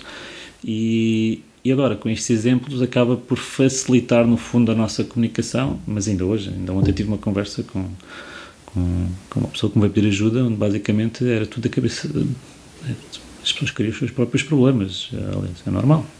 Então, mas eh, eh, lá está, agora queria perceber é se vocês têm, por exemplo, exercício, porque eu às tantas disto aqui a minha cabeça já estava. Uh, há um, em, eu acho que é na, acho que é na Malásia, que há um, ou na Tailândia, um centro de uh, de desporto de alta competição, mas com a componente de mind training. Ou seja, aquilo que eu acho que estou a perceber é aquilo que vocês estão a trabalhar é comportamento humano, Tudo. mais do que digital art. Tudo o que nós fazemos é comportamento humano. Pronto. Mesmo quando eu montei a Odd School a certa altura, o que nós trabalhávamos e queríamos trabalhar era o comportamento humano e não a própria técnica.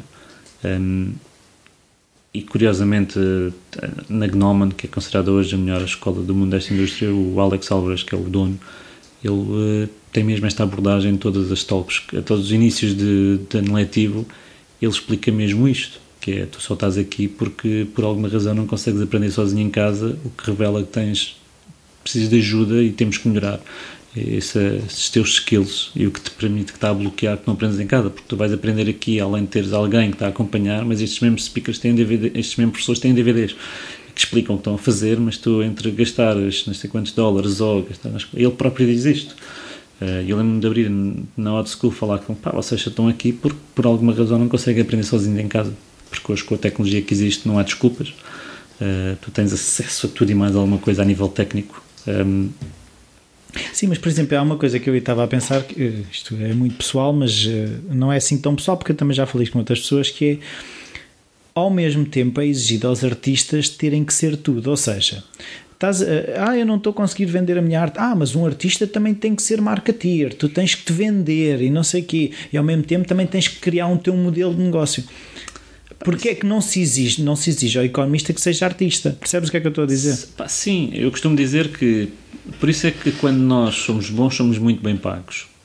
Porque de facto temos os skills de um médico e temos de estar sempre a estudar e temos de estar sempre a integrar novas tecnologias, tudo e mais alguma coisa. Se tu pensares bem, qualquer pessoa que esteja na área digital, mesmo que seja qualquer área, qualquer uma das, das vertentes, o conjunto de ferramentas que tem que ter e de skills, pá, seja perceber aquilo mais teórico de perspectiva, luz, fotografia, composição, de, depois a parte mais técnica, de Photoshop, de Nuke, de 3ds, Max, Maias, uh, ZBrush, ZBrush Modo, depois vais começar a Substance Painter, depois por aí fora. Uh, motores de render, agora o que for. Uh, tu tens mesmo que saber, e dentro do motor de render, ou mesmo do Max, tu tens, o que tu tens que aprender de lá, cheio das texturas de iluminação, tipo N coisas. Tens que saber de física. Tens que saber muita coisa uh, que de facto as pessoas não, não, não, respeitam isso, mas acaba por ser a própria. É, cá está, isso é daquelas. É a minha, a minha opinião. A própria sociedade, as próprias escolas. Acabam por não valorizar o artista, porque o artista é visto como o tipo da pintura, é um maluco. Então, passa o dia nos, os dias nos computadores, não é? Ninguém valoriza o conhecimento, mas é assim, isto é daquelas coisas que toda a gente sabe, nós falámos isto no início desta conversa, tipo, toda a gente fala, eh, mas na verdade, pá, ninguém faz. Agora, nós o que temos a fazer, nós no THU, o que, tem, o que é que podemos fazer, ou acho que eu posso fazer é, não vale a pena lutar contra isso, tu sabes que as regras do mercado são estas, sabes as regras do jogo, só tens que aprender a jogar o jogo. E é isto que eu tento ensinar, e hoje em dia a minha postura é, pá, as regras do jogo são essas. Para ter sucesso tens que fazer desta forma. Ou tu queres ganhar o jogo e, jogar da forma correta, então pronto, uh, segues o teu caminho e vais estar nos próximos 10, 15 anos a queixar-te da vida. Isto é uma decisão tua. E as regras do jogo estão muito claras. Hoje em dia as pessoas sabem. A questão do marketeer de se vender. Assim, até a tua estratégia para entrar quando estás no início de carreira, ou a tua estratégia para, para teres o primeiro emprego é clara, é, é transversal a todos. Tu, quando queres ganhar mais, ter mais trabalho, uh, a nível, de, seja freelancer ou não, a estratégia também é igual para todos. E tu ou adaptas-te ou não te adaptas, ou, ou, fazes ou não fazes, tipo... Ou te queixas. Ou te queixas. Ali é claro, nós não vamos alterar uma coisa que já, pelo menos eu hoje tenho esta postura ou esta visão, não tinha uns... não verbalizava desta forma, mas a verdade é que isto é mesmo assim. E sejas estudante ou sejas tipo um profissional uh, já com muitos anos de, de trabalho, as regras mantêm-se iguais. Uh, ponto final parágrafo. É isso que percebes dos speakers, ou seja, que Sim, as inseguranças dos, dos iniciantes oh, e dos. os speakers todos têm histórias que verbalizam. Repara, o Andrew Schmidt. O Andrew Schmidt foi, uh, teve na Pixar durante 17 anos. 17 anos. Okay? E há 7, 8 anos que o sonho dele era realizar. E sempre que dentro da própria Pixar havia pitches para escolherem novos realizadores, ele perdia sempre. E perdeu sempre. E, e nunca saí da Pixar ele próprio, porque a Pixar é um sítio que paga muito bem e dá-te condições que ninguém mais dá. Até que ele fartou-se de, de, se queixar, de frustrar-se e depois acabar por ir no flow por causa das condições da Pixar e tomou uma decisão drástica de mudar de emprego, onde está a ganhar menos de metade, mas que está finalmente a realizar. Foi para uma empresa chamada DreamWorks. Mas está a realizar. Uma pequena empresa. Mas está a realizar. Mas perdeu todo a qualidade de vida, perdeu o que tinha de, por um lado, ganhava da Pixar, ele agora mudou. Mas, Sim, mas ele escolheu. Ele próprio também passava por todos os problemas que a malta tem aqui. Ele próprio. Isto os speakers são iguais a nós. Os são, são são iguais a nós e estão sempre com os mesmos, os mesmos dilemas de muitos deles. Ainda agora conheci o, um, um, tipo que foi um, Visual Effects Supervisor do Cinematics da Blur, ai, da Blur, da Blizzard, uh, durante 15 anos. Um, e de repente o caminho dele, ao fim de estar 15 anos a fazer aquilo, queria começar a fazer outra coisa e a Blizzard acabou por lhe cortar as vasas Uh, e ele tomou a decisão de abandonar. E depois, quando ele teve a fazer o plano, o que é que ele queria fazer, ele percebeu que o caminho que ele queria fazer ele não podia abdicar mais do sonho dele e abriu a sua própria empresa e está agora tipo, a lutar para ter clientes e para provar no mercado, quando ele antes era tipo um dos mega bosses tipo, a nível. Percebes? Isto, isto, são essas histórias e de facto somos todos iguais. Eu, eu próprio não tenho nada a ver com essas histórias no sentido em que, da dimensão dos projetos e de facto da responsabilidade e até a nível de experiência, uh, de tempo todos os dias eu, eu, eu luto para, ok, para tomar decisões e aquilo que me chamam louco, a diferença é que depois as regras do jogo são essas, eu tenho que jogar esta regra, tenho que arriscar.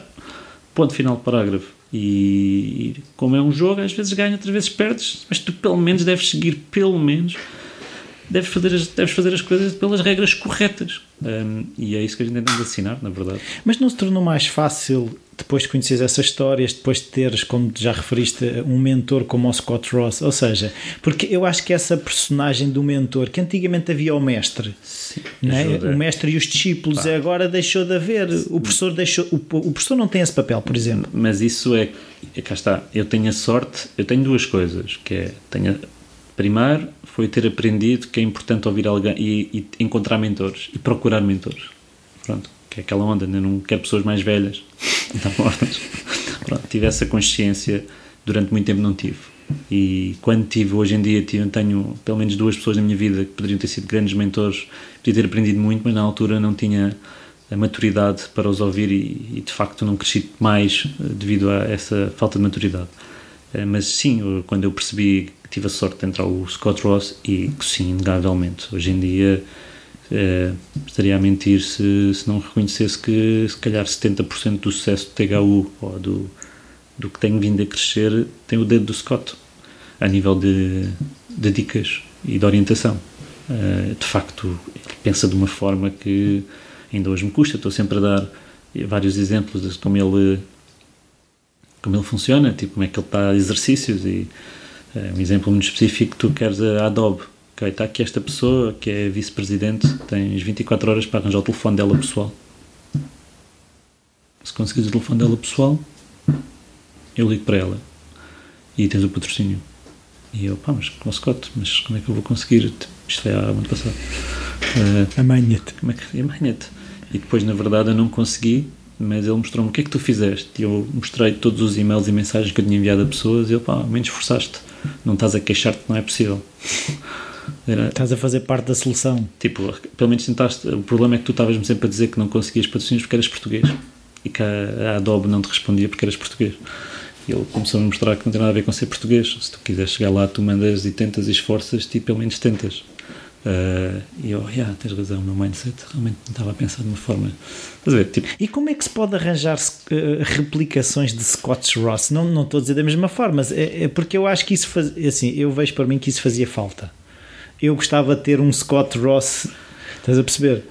pá, Scott Ro- Percebes? É que às Sim. tantas eu vejo que esta, eh, eh, a, TH comunidade do THU pode, pode criar no, Scott Ross. no, no THU, tu tens a vantagem que é curioso, que é toda a gente tem acesso a esta rede. Ou seja, qualquer pessoa que está dentro do universo THU que precisa da opinião de algum speaker ou de algum attendee, basta ir eh, mandar uma mensagem, olha, ou se conhecem já, ou dizem que estão do THU e ajudam. E tens acesso a uma coisa curiosa que nasceu, pá, nunca, nunca foi uma regra e de facto acontece. Um, o acompanhamento diário uh, é, é também com o que vais dar.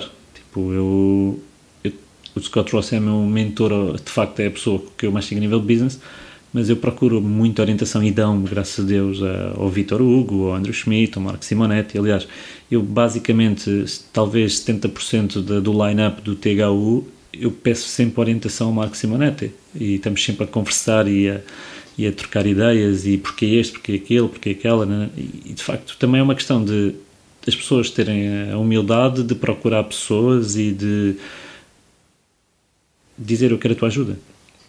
Mas depois também é uma coisa importante que as pessoas esquecem é as pessoas vão ajudar, tu tens que retribuir, nem que seja com esforço. E há muita, eu já passei por isso que eu tenho muitas, algumas pessoas que me pedem ajuda e a maior parte delas eu digo as coisas, mas depois vão para casa e não fazem e vão arranjar desculpas e depois eu canso-me. Eh, e há muitos mentores que se cansam e também, cá está, é preciso ter maturidade também para ter um mentor. Eh, porque é muito complicado quando o Scott, no caso do Scott, que é um tipo muito mais tipo 8 ou 80 diz, não, tu vais ter que fazer assim, falar assim. Eu digo, "Pá, mas eu, nunca, eu não sou essa pessoa eu não, não tenho, eu não falo assim tipo, eu não ajo assim. Eu- nos negócios só há uma forma de falar em algumas situações. E é assim é, é a regra do jogo e eu, ah, yeah, tens razão depois eu vou falar e eu sinto que não sou agora sei que esta esta é uma situação específica que é um bocado convencional, não vou dizer mas eu sei que esta situação que eu passei no início, na primeira vez custou-me imenso horrores e hoje em dia é norma e vejo os resultados a acontecerem de uma forma tipo Fake it till you make it. yeah. e hoje em dia é de facto que resulta Eh, straight to the point não, não há aqui No bullshit. no bullshit. E, e as pessoas muitas vezes em Portugal quando tu não quando tem, dizes não, não tens bullshit as pessoas acham-te arrogante é curioso. Mourinho.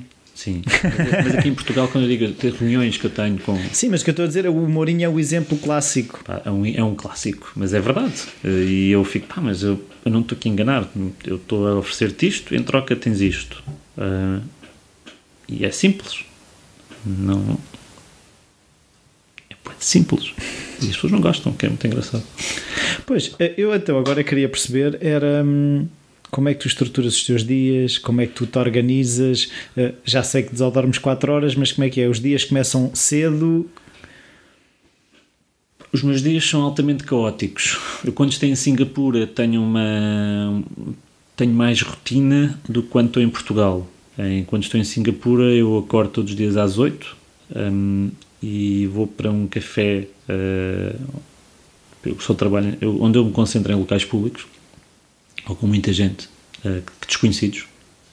Hum, e- White noise. Yeah. E eu vou, eu vou para, para um café que tem mais condições que. Aquilo é um, é um café tipo, com altas condições, tem sofás, tem internet, e aquilo é muito, é muito engraçado.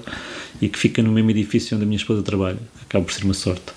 Então, desde as, nós chegamos ao café às 9 da manhã e saio de lá às 7 e meia, 8 e estou sempre concentrado, onde toda a manhã, como está os Estados Unidos, Portugal está a dormir e os Estados Unidos não, não há assim grande escasso até ao meio-dia, eu consigo estar entre as nove e o meio-dia totalmente concentrado, fora da bolha, a fazer coisas que realmente eu preciso não ter problemas.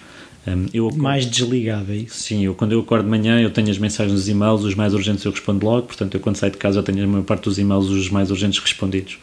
Um, Mas acordas e vês o e-mail, é isso? Tenho sim, a primeira coisa que eu vejo é o meu e-mail e mensagens, é, é logo, é, é, é, eu faço sempre isso, um, já há muito tempo, e, mas respondo logo e estou sempre, estou sempre, os maiores problemas em Singapura eu tento resolver. Depois a partir de, das 11h30, meio-dia, começo com as Skype calls uh, até à meia-noite. Uh, eu que saio do trabalho, saio lá do café às 7h30, 8 vou jantar, chego a casa às 10, das 10 até à meia-noite, uma da manhã tem Skype calls, uh, normal, um, Todos os dias? Sim, todos os dias. Mas que tanta conversa é essa? São dezenas de processos, são centenas de processos, são de vários níveis, desde todas as atividades que estamos a fazer do THU, que envolve várias pessoas que estão a trabalhar, nós estamos a fazer três filmes, uh, desde a decisão dos speakers, que são 77 speakers, onde temos que lidar com, a, a tentar perceber, desde a estratégia de, e a gestão neste momento com alguns sponsors, temos de ter sempre reuniões quase diárias sobre o que está a fazer. Um, as estratégias de marketing que envolve todo o website, toda a estrutura que estamos a fazer, que são quatro mega sites onde uh, desde a parte de design, a arquitetura de informação, a criação de conteúdo, um, desde a própria Black Orange, onde estamos a definir problemas dos clientes e de projetos e, as coisas. É, N, são N coisas. Novos projetos estão a acontecer, estão novos projetos, tipo há sempre N, N coisas para fazer. Uh, aqui em Portugal é muito mais caótico, uh, porque existe. Não sei porque. É mais caótico. Eu chego aqui ao escritório às 10, não chego muito cedo, mas deito mais 4, 5. Uh, lá em Singapura eu habituei-me a deitar-me às 2, 2 e meia, 3. Cedinho. Cedinho. Uh, e de facto acordo depois, durmo mais horas em Singapura, uh, o que para mim é, tem sido muito bom começar a dormir mais horas e quero ver se começa a dormir mais horas. É quase umas férias ir para Singapura. Eu trabalho muito mais, mas tenho melhor qualidade de vida. Uh, aqui é diferente, uh, tenho, tenho um ritmo também muito elevado, mas é outro tipo de resolver problemas. Para mim é bom porque eu vou lá e saio fora da caixa e organizo uma área e depois quando chego aqui, tipo, a grande parte da estrutura está organizada e só estamos a fazer resolver problemas mas passo muito mais tempo a resolver problemas do que propriamente a fazer estratégia. Eu raramente faço estratégia aqui em, em Portugal. Uh, é e, e de quanto, em quanto tempo é que tu fazes essa estratégia? Ou seja, se tu há uma reflexão diária, tipo todos os dias paras um bocadinho, uh, olhas para a to-do list e pensas, eu agora tenho isto para fazer, vou atacar isto, como, é, como é que há. A evolução é muito rápida que estamos a fazer, os, os ritmos são cada vez mais elevados e tu tens uma necessidade constante. Nós te, temos a sorte de ter o tempo para testar as coisas e para voltar atrás e voltar a fazer, tipo, em, em vários níveis do THU em especial. Um, e eu basicamente. Pá, não, nunca. Não existe uma. Não existe um. Uma métrica. Não existe uma. Estamos a escapar. Uma regra. Uma regra existe toda uma regra. Uh, a verdade é que estamos. Eu estou. Passo grande parte do tempo a executar aquilo que é a base e depois estamos constantemente a. Eu estou constantemente a pensar, ok, agora eu tenho isto, o que é que é o próximo passo? Tipo, a ideia de, da atividade do novo World Championship que vamos ter no THU. Eu andava há 5 meses a tentar perceber o que é que eu ia inovar, o que é que nós podíamos fazer para chegar lá, porque as minhas primeiras duas soluções ideais não, não eram possíveis, ou ainda não são possíveis, e de repente sempre a investigar, a investigar, a ler, a ler, estou sempre a tentar referência mais. mais então, mas como, como é que tu encaixas eh, a parte de pesquisa e de leitura com o resto, uh, os processos? São muitas horas de trabalhar. Eu estou sempre a uma coisa que é o meu feed do Facebook, mal ou bem, alimenta muito a minha imaginação, porque eu passei muitas horas a tentar bloquear a porcaria e a fazer following de coisas que de facto me trazem inspiração. E o Facebook é de facto é muito, muito inspirador. E depois tenho, hoje em dia, a sorte de ter muita gente, quando vê uma ideia maluca, manda. Uh, eu corto com, sempre com imensos links uh, e depois estou sempre, uh, de facto, tenho essa sorte e parte do meu tempo é estar, ao contrário de muita gente com o Facebook, é, é pronto, é para, para usar de uma forma social o Facebook é uma alta ferramenta de trabalho para mim. Sim, eu também saco muitos links de coisas ah, que eu nunca me passaria pela cabeça. Mesmo, muito. Um, e o Facebook é muito usado para isso e acaba por ser. Mas como é que. O que eu queria perceber é como é que tu decides. Em que cavalos é que tu decides apostar? Ou seja, porque se calhar chegam de 50 links durante um dia e quais são os cavalos que tu percebes? Pá? É pá, é o feeling. Tu vês aquilo e isto, ah, isto é capaz de resultar. Isto é capaz de resultar. É o feeling. E, por exemplo, uma coisa que eu também agora estava aqui a pensar é: tu, quando tens uma ideia, és gajo logo para começar a partilhar, tipo, ia pá, ocorreu-me isto, ou Sim. maturas, Não, eu tenho, eu quando tenho, precisas logo do ping-pong. eu quando tenho uma ideia, digo, olha, tiveste ideia, ah, o que é que tu achas? Logo.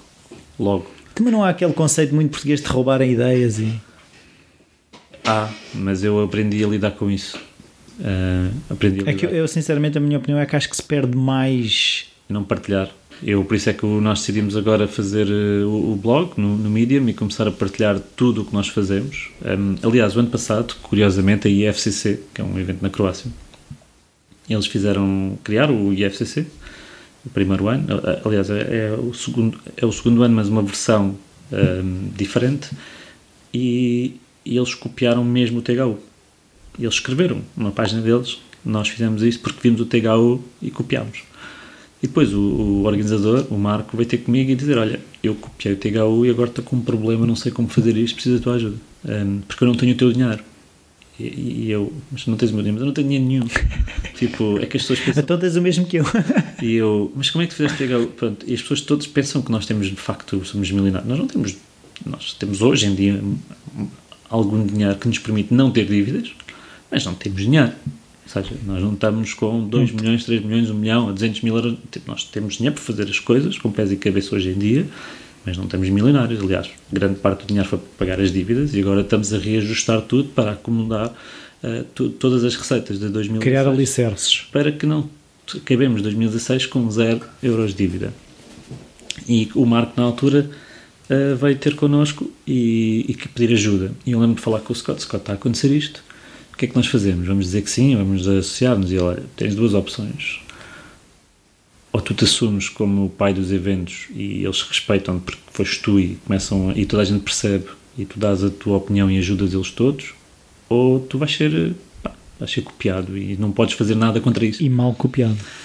mal ou bem, tipo, ah, não, não vamos ser, copia, vamos ser copiados. Ahm, com o Marco, nós, eu fiz, pá, fiz um documento de 8, 9 páginas sobre tudo o que era o segredo do THU, mandei-lhe, enviei-lhe. Ahm, ele não usou quase nada, foi surreal, mas tornei-me amigo dele e eu vou à FCC outra vez, tornei-me amigo da organização, que ele, de facto é um evento muito, é louco, um evento maluco, na qualidade do próprio evento em si, é mal organizado todos os dias, aquilo é péssimo, mas, o, mas ao nível do vibe, da cidade e do ambiente que se criou pós, pós durante o evento, às no, as noites, eh, foi mágico e genial. E vale só por isso. Mesmo não tenhas dinheiro para o evento, vá para lá, eh, Backups. backup.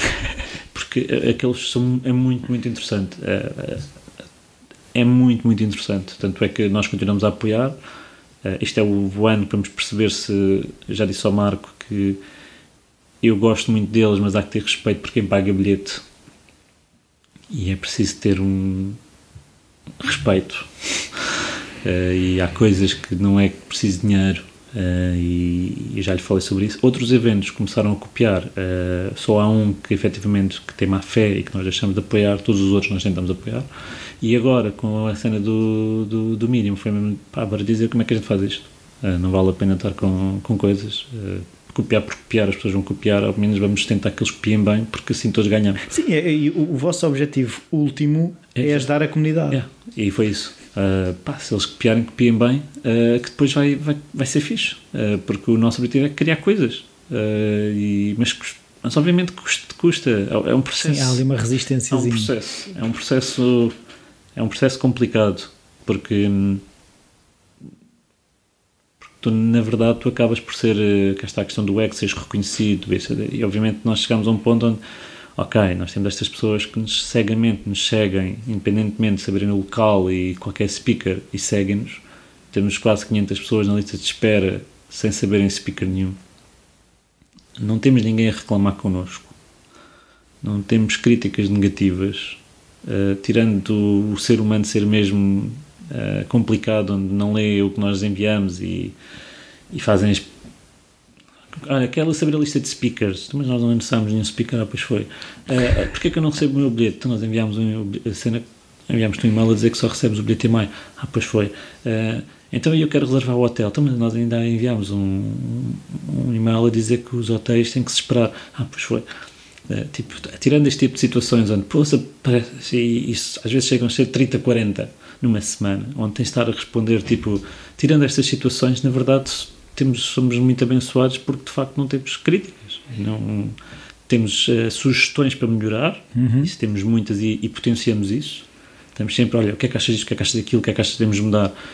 E no, temos sempre opiniões a dizer muda isto, muda aquilo, muda aquilo, e isso temos sempre, mas necessariamente críticas de- tipo negativas, isto é mau, isto é aquilo, nós não temos. Hum, o que é para nós, e é a minha maior preocupação, quando vai aparecer a primeira onde dizer isto fizemos borrado. Uh, é a minha tipo onde eu. Sim, mas há de aparecer o dia. há de aparecer o dia. Vai, vai, vai acontecer. A questão não é se, mas é quando. Ainda mais porque todos os TGOs são diferentes. Sim. Todos. É, quando eu digo diferentes, não é pessoas speaker, todas as atividades são diferentes. Este TGO 2016, tudo vai ser diferente. Não há uma única coisa que se mantenha igual. Desde o que acontece de manhã, ao que acontece à tarde, ao que acontece à noite, não há uma única coisa. Este ano mudámos tudo. E foi uma das coisas que nós decidimos foi vamos mudar sempre tudo. Uh, o que torna mais exigente. uh, Sim, para vocês é muito mais complicado. muito mais. Então, eh, há uma coisa que eu queria perceber é se há momentos em que tu desligas, ou seja, se tu consegues. Porque lá está, como uma, uma coisa que está sempre em carga é mais fácil de estourar. Se tu consegues ter momentos de agora não estou a pensar em THU ou não estou a pensar eh, em negócio. Consigo alguns, hoje em dia já consigo. Hoje- aliás, eu, algumas ideias que tenho quando efetivamente estou relaxado e de facto saio da bolha. Tenho, aprendi a sair da bolha. Tenho vindo a, a aprender a sair da bolha. Mas também facilitou o facto de eu antes eu não desligava porque eu tinha a pressão das dívidas.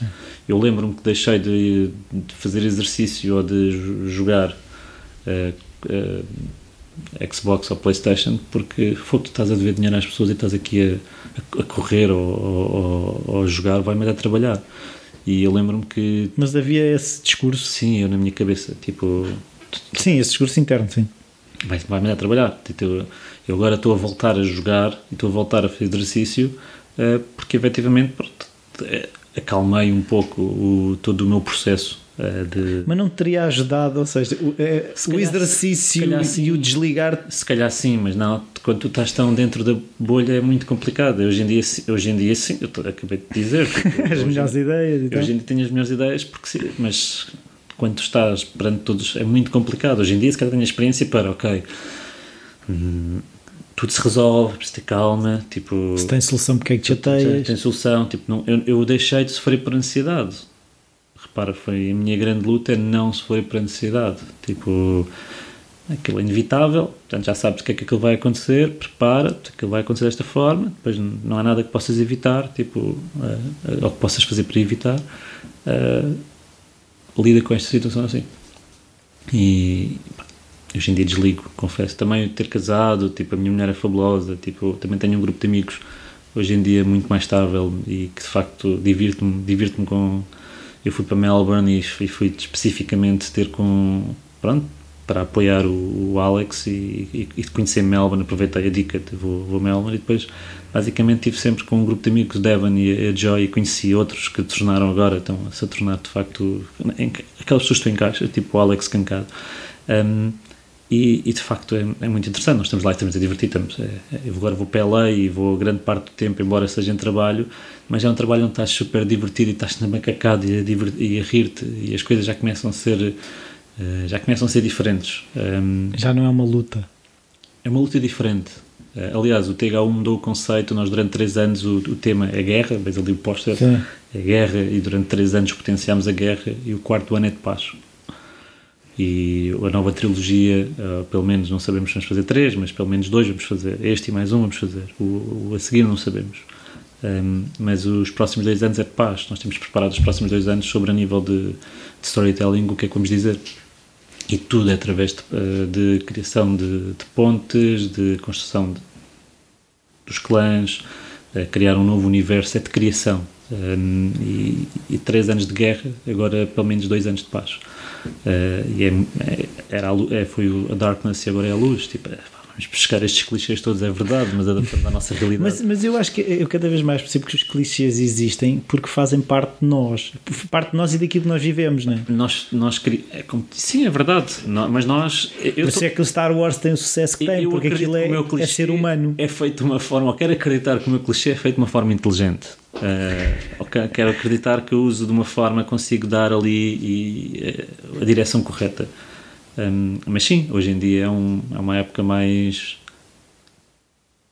muito trabalho, é verdade. Uh, e, e, aquilo que é mais importante e que eu agora estou a explorar isso, escrevi no, já disse aqui, escrevi no mínimo, disse aqui que é a minha e meia. Eu, pela primeira vez em 14 anos, eu agora, aliás, agora estou a passar por um novo ciclo que é os últimos 5, 6 anos estive no fundo a, uh, tudo o que eu fiz eu já tinha feito e estava a tentar fazer bem Uh, agora estou a fazer tudo o que eu estou a fazer, uh, nunca fiz. Portanto, estou a reaprender tudo e mais alguma coisa. Desta vez estou com menos estou com muita pressão, mas com, vejo as coisas de uma, uma ótica mais descontraída. Vou ao jogo de outra forma, tipo, tento perceber as regras do jogo, eu próprio aquilo que ensino, tento efetivamente, ok, é assim que tenho que fazer. Uh, e, e mais facilmente consegues ter uma perspectiva. É, mais interessante. Então vamos uh, terminar. Uh, eu queria perceber, porque quero sempre saber, livros que tenham sido importantes para ti, não sei se costumas ler, uh, livros, ou que livros tenhas oferecido. leio muita coisa de inteligência emocional. Daniel Goldman é sem dúvida algo que ainda hoje é um suporte. Um, talvez Dizem um... que é a skill do futuro. Quero acreditar que sim. Eu também acho que sim. eu, já há 5, 6 anos que estudo Human Behavior. Sim tipo, faz parte uh, um bocadinho mais de 6 anos e Daniel Goleman sem dúvida que foi alguém que, que, que de facto me ajudou. Algum e, em particular? O de inteligência emocional, o foco que é mais recente foco, também é, mas, esse, mas o, o, o, inteligência emocional é de facto o, a Bíblia dele. E tentas incorporar isso no dia a dia? É ah, sim, claro que sim. Aliás, eu tenho consciência que quando eu comecei a. cá está aquilo, autoanálise e perceber. Uh, é o nível de QI, não é ser mais esperto ou mais burro. Não, não, não sou uma pessoa que, que, que, fosse burra. Agora, o que me estava a escapar não era, não era a inteligência uh, do QI, tipo, era que sentia eu. Quando comecei a estudar, de facto, percebi que tudo, as inseguranças, uh, as motivações, a forma de ver as coisas, eram completamente a lidar com relacionamentos. Uh, é que estava a prejudicar tudo e aí sim mudei drasticamente. O meu mindset mudou. Hoje em dia, se me perguntares, eu sou uma pessoa completamente diferente de há sete anos atrás. Completamente diferente. Nada a ver. Mas relês o livro? Sempre. Eu estou sempre a reler o livro de inteligência emocional uh, e, e, há, e, há, de facto outras inspirações. Eu, cá está mais um clichê. Eu inspiro muito no Steve Jobs, do, uh, biografia do Isaacson. Uh, já o li umas 5, 6 vezes, acaba por ser, pronto, é um clichê, mas é verdade, ela li muita coisa que eu acabo por um, ehm, por inspirar-me e tentar entender as coisas. Mas o que é que tu vais retirar a um Steve Jobs? Ou seja, é o, é o lado de, do, do louco que acredita ou é o, aquele lado mais mediático do gajo da Apple? É a onda do falhar e ser possível e lidar com o falhanço e continuar a acreditar, eh, ser ambicioso, porque há muitas pessoas que falham e depois reprimem-se. Uh, a minha maior preocupação. Já não se levantam? Que se levantem, tipo, eles reprimem-se. Não sou para mim, não quero ter empresa, vou fazer isto. Ou, reprimem-se, falhei, falhei, não tenho jeito para aquilo. As pessoas dizem, não tenho jeito para isto. Acho que as pessoas têm jeito para tudo, desde que queiram. Tipo, não há nada que não tenha jeito. Um, sou, sou apologista disso. Um, e a pessoa que ah, mas eu não tenho apetências de gestor. Eu acho que tem, toda a gente tem apetências de gestor. É o que é querer. Um, é, é como tudo na vida. É tudo é técnica, técnica, prática, prática, prática. E é realmente acreditar que queres e tu vais ser bom. Ponto final, parágrafo. E o, o Steve Jobs tem muito isso, que é o. o quer dizer, Steve Jobs é, é uma história que, todo, que é, está há milhares de exemplos, como o Steve Jobs. Steve Jobs é um mediático e obviamente que é daí uh, que é o exemplo mais recente de... mais recente e é, é, é, o mais mediático de todos e de facto acaba, no meu caso e acho que como, como eu existem muitos acabam por se ligar ao, à história dele porque ele falhou redondamente, retiraram-lhe uma empresa, retiraram-lhe um projeto. Despediram de uma empresa que ele criou. Exatamente, eu passei mais ou menos por isso. Um, numa dimensão obviamente incomparável, não é? Nada a ver, mas uh, mas, a, mas a dor deve ter sido igual. A dor foi igual, o, a impotência, o, a falta de respeito e, e, de facto aquilo que tu isto é se calhar um bocadinho arrogante dizer, mas é, é tu saberes que a tua visão estava correta. É tu saberes sentimento que, de injustiça. É, e tu saberes que aquelas pessoas que estão a levar-te, que te retiraram, são pessoas que não têm visão. Ou pelo menos tu sabes que eh, aquilo que ela, ou pelo menos a tua opinião é que aquilo que elas querem fazer de todo vai atingir os objetivos. Uh, e o Steve Jobs depois teve a sorte de ter o tempo, disse-lhe, uh, deu-lhe razão, ok? E ele, obviamente, que eu tenho noção que o idolatram de uma forma e a Deus de uma forma que não é a mais correta. Eu, no meu caso, tenho. Sim, o amam ou odeiam, também há as duas fações. Eu, no meu caso, acabo por. Eh, cá está, a minha realidade, a maior parte, tenho muitas pessoas que efetivamente odiar é uma, é uma, uma expressão muito forte, mas que não vão todo com a minha cara. E tenho pessoas que dizem que eu disse isto e que fiz aquilo e que faço. Há, há boato. Ainda há pouco tempo disseram. Estava a falar com, com alguém que me disse que numa empresa, uma empresa conhecida, lá o dono disse que, que eu sou um, um aldrabão porque eu tenho imenso dinheiro do crânio porque eu só fui apanhado por crânio. Eu ainda tenho que devolver o dinheiro ao crânio, porque eu não, não preenchi os raças, tipo, eu não usei quase metade do dinheiro e agora vou ter que o devolver, provavelmente, porque eu não conseguia usá-lo. Mas tinha que obrigado a, a, as pessoas falam por falar, tipo, e, e, e tem logo, tipo, este tipo de coisas. E eu no, no Steves acabei por, por de facto, a perceber-me destas situações, inspirar-me e ah, deixa-os falar, deixa, o tempo vai-te dar razão, é o principal. Se tu tiveres, tiveres focado e realmente acreditar no que estás a fazer, o tempo vai-te dar razão. Um, e acho que esta é uma expressão que vai de encontro a tudo o que falamos durante esta, esta conversa, que é o tempo tem-me vindo a dar razão, graças a Deus, a que o que estavas a fazer não, não podias ser tão. pá, não, não se fizeste o THU, eu acho que não podia estar tão errado, não estavas tão errado na altura, percebes? Uh, e se calhar as ideias, porque na verdade o THU, foi como eu escrevi no blog, foi exatamente tudo o que eu tentei fazer nos dois projetos antes. Tudo exatamente igual. Uh, só que com outra maturidade e com outra estrutura, mas a ideia estava lá e, e no fundo é isto. Então, a última pergunta, prometo, que é o que é que era o teu dia ideal? Ou seja, estão as dívidas todas pagas, está tudo. Como é que tu passavas os teus dias, ou como é que esperas passar os teus dias? Não sei, eu neste momento quero ter filhos. já neste momento estou, estou, estou a entrar a caminhar para começar a mudar a o minha teu vida. relógio biológico. O relógio biológico já chegou há muito tempo, mas devido às dívidas sempre tive o cuidado de, de não ter filhos, porque um filho sai caro, vá. Sai, é, é, é, é, não, e é a maior riqueza, mas também é, a é, maior uma, despesa. A maior despesa. E eu tinha essa consciência e não ia ser tipo, eu abdiquei dessa parte da minha vida para poder pagar os erros do passado. Mas, uh, mas já pus na minha cabeça que já Queres estar boa rasa para os filhos. Agora quero, sim, exatamente. Não é só para os filhos, para as pessoas que eu devia, que eu devia um, eh, e que ainda devo, uh, agora do Sim, mas não querias trazer filhos para essa situação. Não, não, queria, era, era um egoísmo muito grande, uma falta de respeito, a meu ver. Agora sim, quero ter filhos, depois, quando os filhos nascerem, logo vou tentar perceber qual é o meu ideal de dia. Um, a única coisa que eu sei é que quero continuar a criar. Um, quero continuar a ter ideias ou com ambição que possam realmente fazer a mudança no que eu faço. Tudo o que eu tento criar eu quero que tenha impacto para alguém. Uh, não queria as coisas para mim, nunca pensei assim. Quer ser útil. Quer ser útil. E tudo o que eu vou tentar fazer, mesmo o THU vai acontecer agora, se eu uma série de spin-offs. Uh, também não faço ideia, isto é, é uma realidade eu sei, tenho a total consciência que as portas estão-se a abrir agora e a qualidade das portas, eu nunca passei São portas isto. maiores. Eu não sei exatamente como é que vou. Eu começo a perceber que até a tipologia dos meus projetos, a empresa, a minha posição, eu começo-me a tornar um produtor executivo, por exemplo.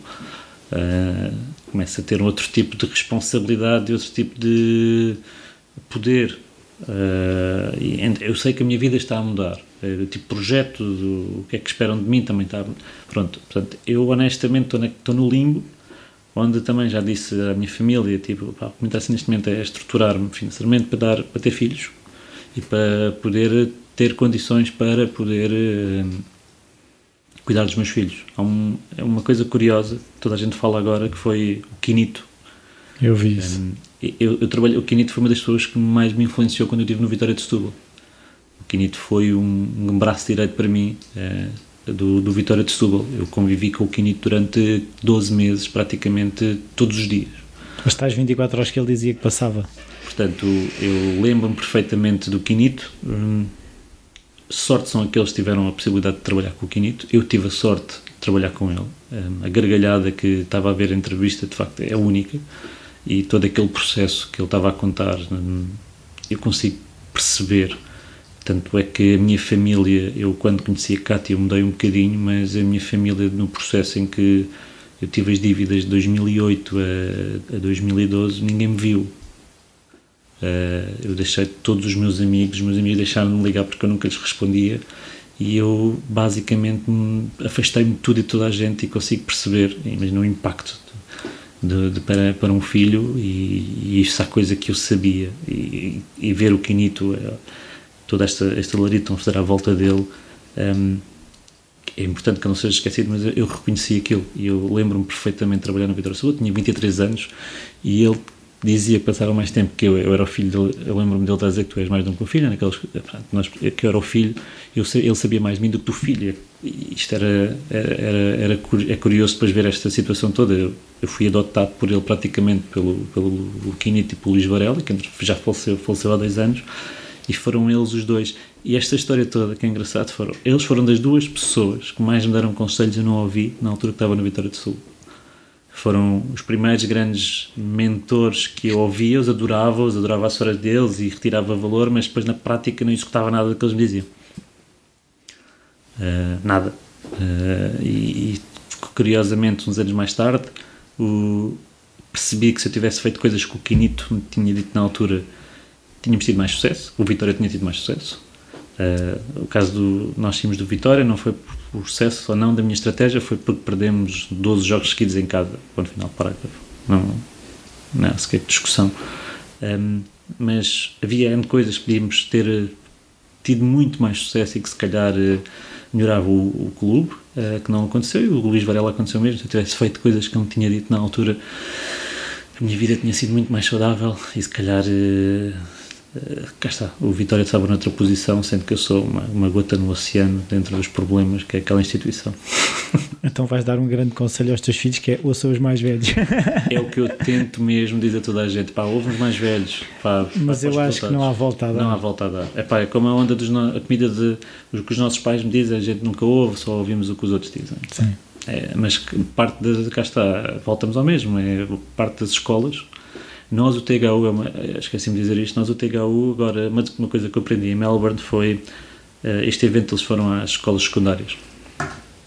Eu não me tinha percebido ir às escolas secundárias, achava uma coisa menor, sem, sem impacto, percebes? Um, na realidade portuguesa. E basicamente o que eu estou aqui a tentar reunir o máximo de apoio é o THU ir a todas as escolas portuguesas, secundárias, uh, falar desta realidade um, curiosamente, quando iniciei os contactos com as escolas portuguesas, ainda ninguém me respondeu e estava a falar isto com um grupo de amigos uh, internacionais e Barcelona e Kuala Lumpur já me convidaram para ir lá uh, às escolas. Uh, e Portugal ainda não consegui ainda reunir as condições para ir à primeira escola, ou pelo menos dentro de Lisboa, Porto, reunir num espaço várias escolas.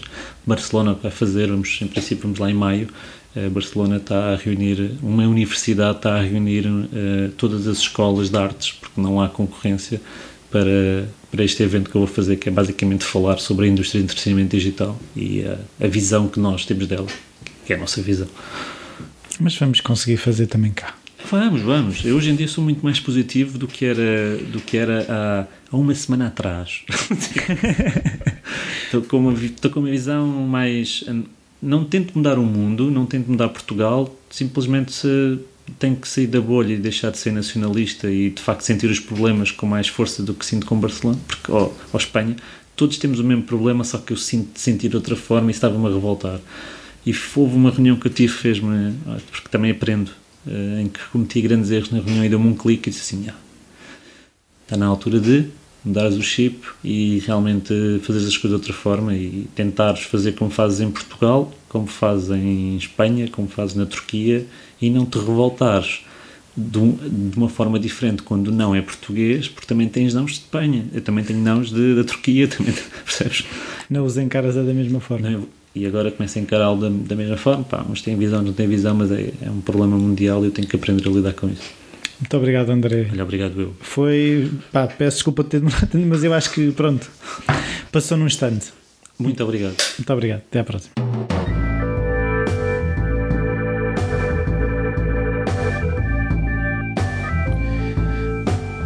Bem-vindos de volta. Espero que uh, se tivessem aguentado. Uh, foi uma entrevista longa, foi. Só que eu gostei muito de perceber que hum, no fundo este renascer de uma pessoa, de uma pessoa que teve muito, perdeu e depois esta capacidade de se reerguer, de reconhecer as suas falhas, de reconhecer a importância de dar uh, ouvidos aos mais velhos, uh, a importância de tirar o ego da frente. E, e, outra coisa que eu também acho que é muito importante é esta questão das pessoas têm, que o André disse, que as pessoas têm jeito para tudo aquilo que queiram. Um, tem é que querer, e, e, e, eu também muitas vezes uh, limito-me, mas depois consigo encontrar às vezes, uh, se calhar às vezes precisa também de um certo distanciamento, e vejo isso também em algumas pessoas à minha volta que é ah, eu nunca fiz isso. Uh, pá, mas se quiseres consegues. Uh, e, e, eu acho que o caminho é esse, é, é se queremos, temos que fazer alguma coisa.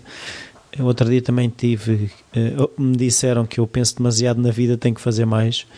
Uh, eu tenho é que fazer mais, mas mais focado, que é isso que eu agora vejo, que é até posso estar a fazer muito, mas tem sido um bocado sem plano, sem direção. Agora vou, vou focar mais e pronto, basicamente é isso. Uh, se gostaram do que aqui se faz, partilhem, se faz favor. Uh, podem partilhar eh, através do Facebook, os links do iTunes.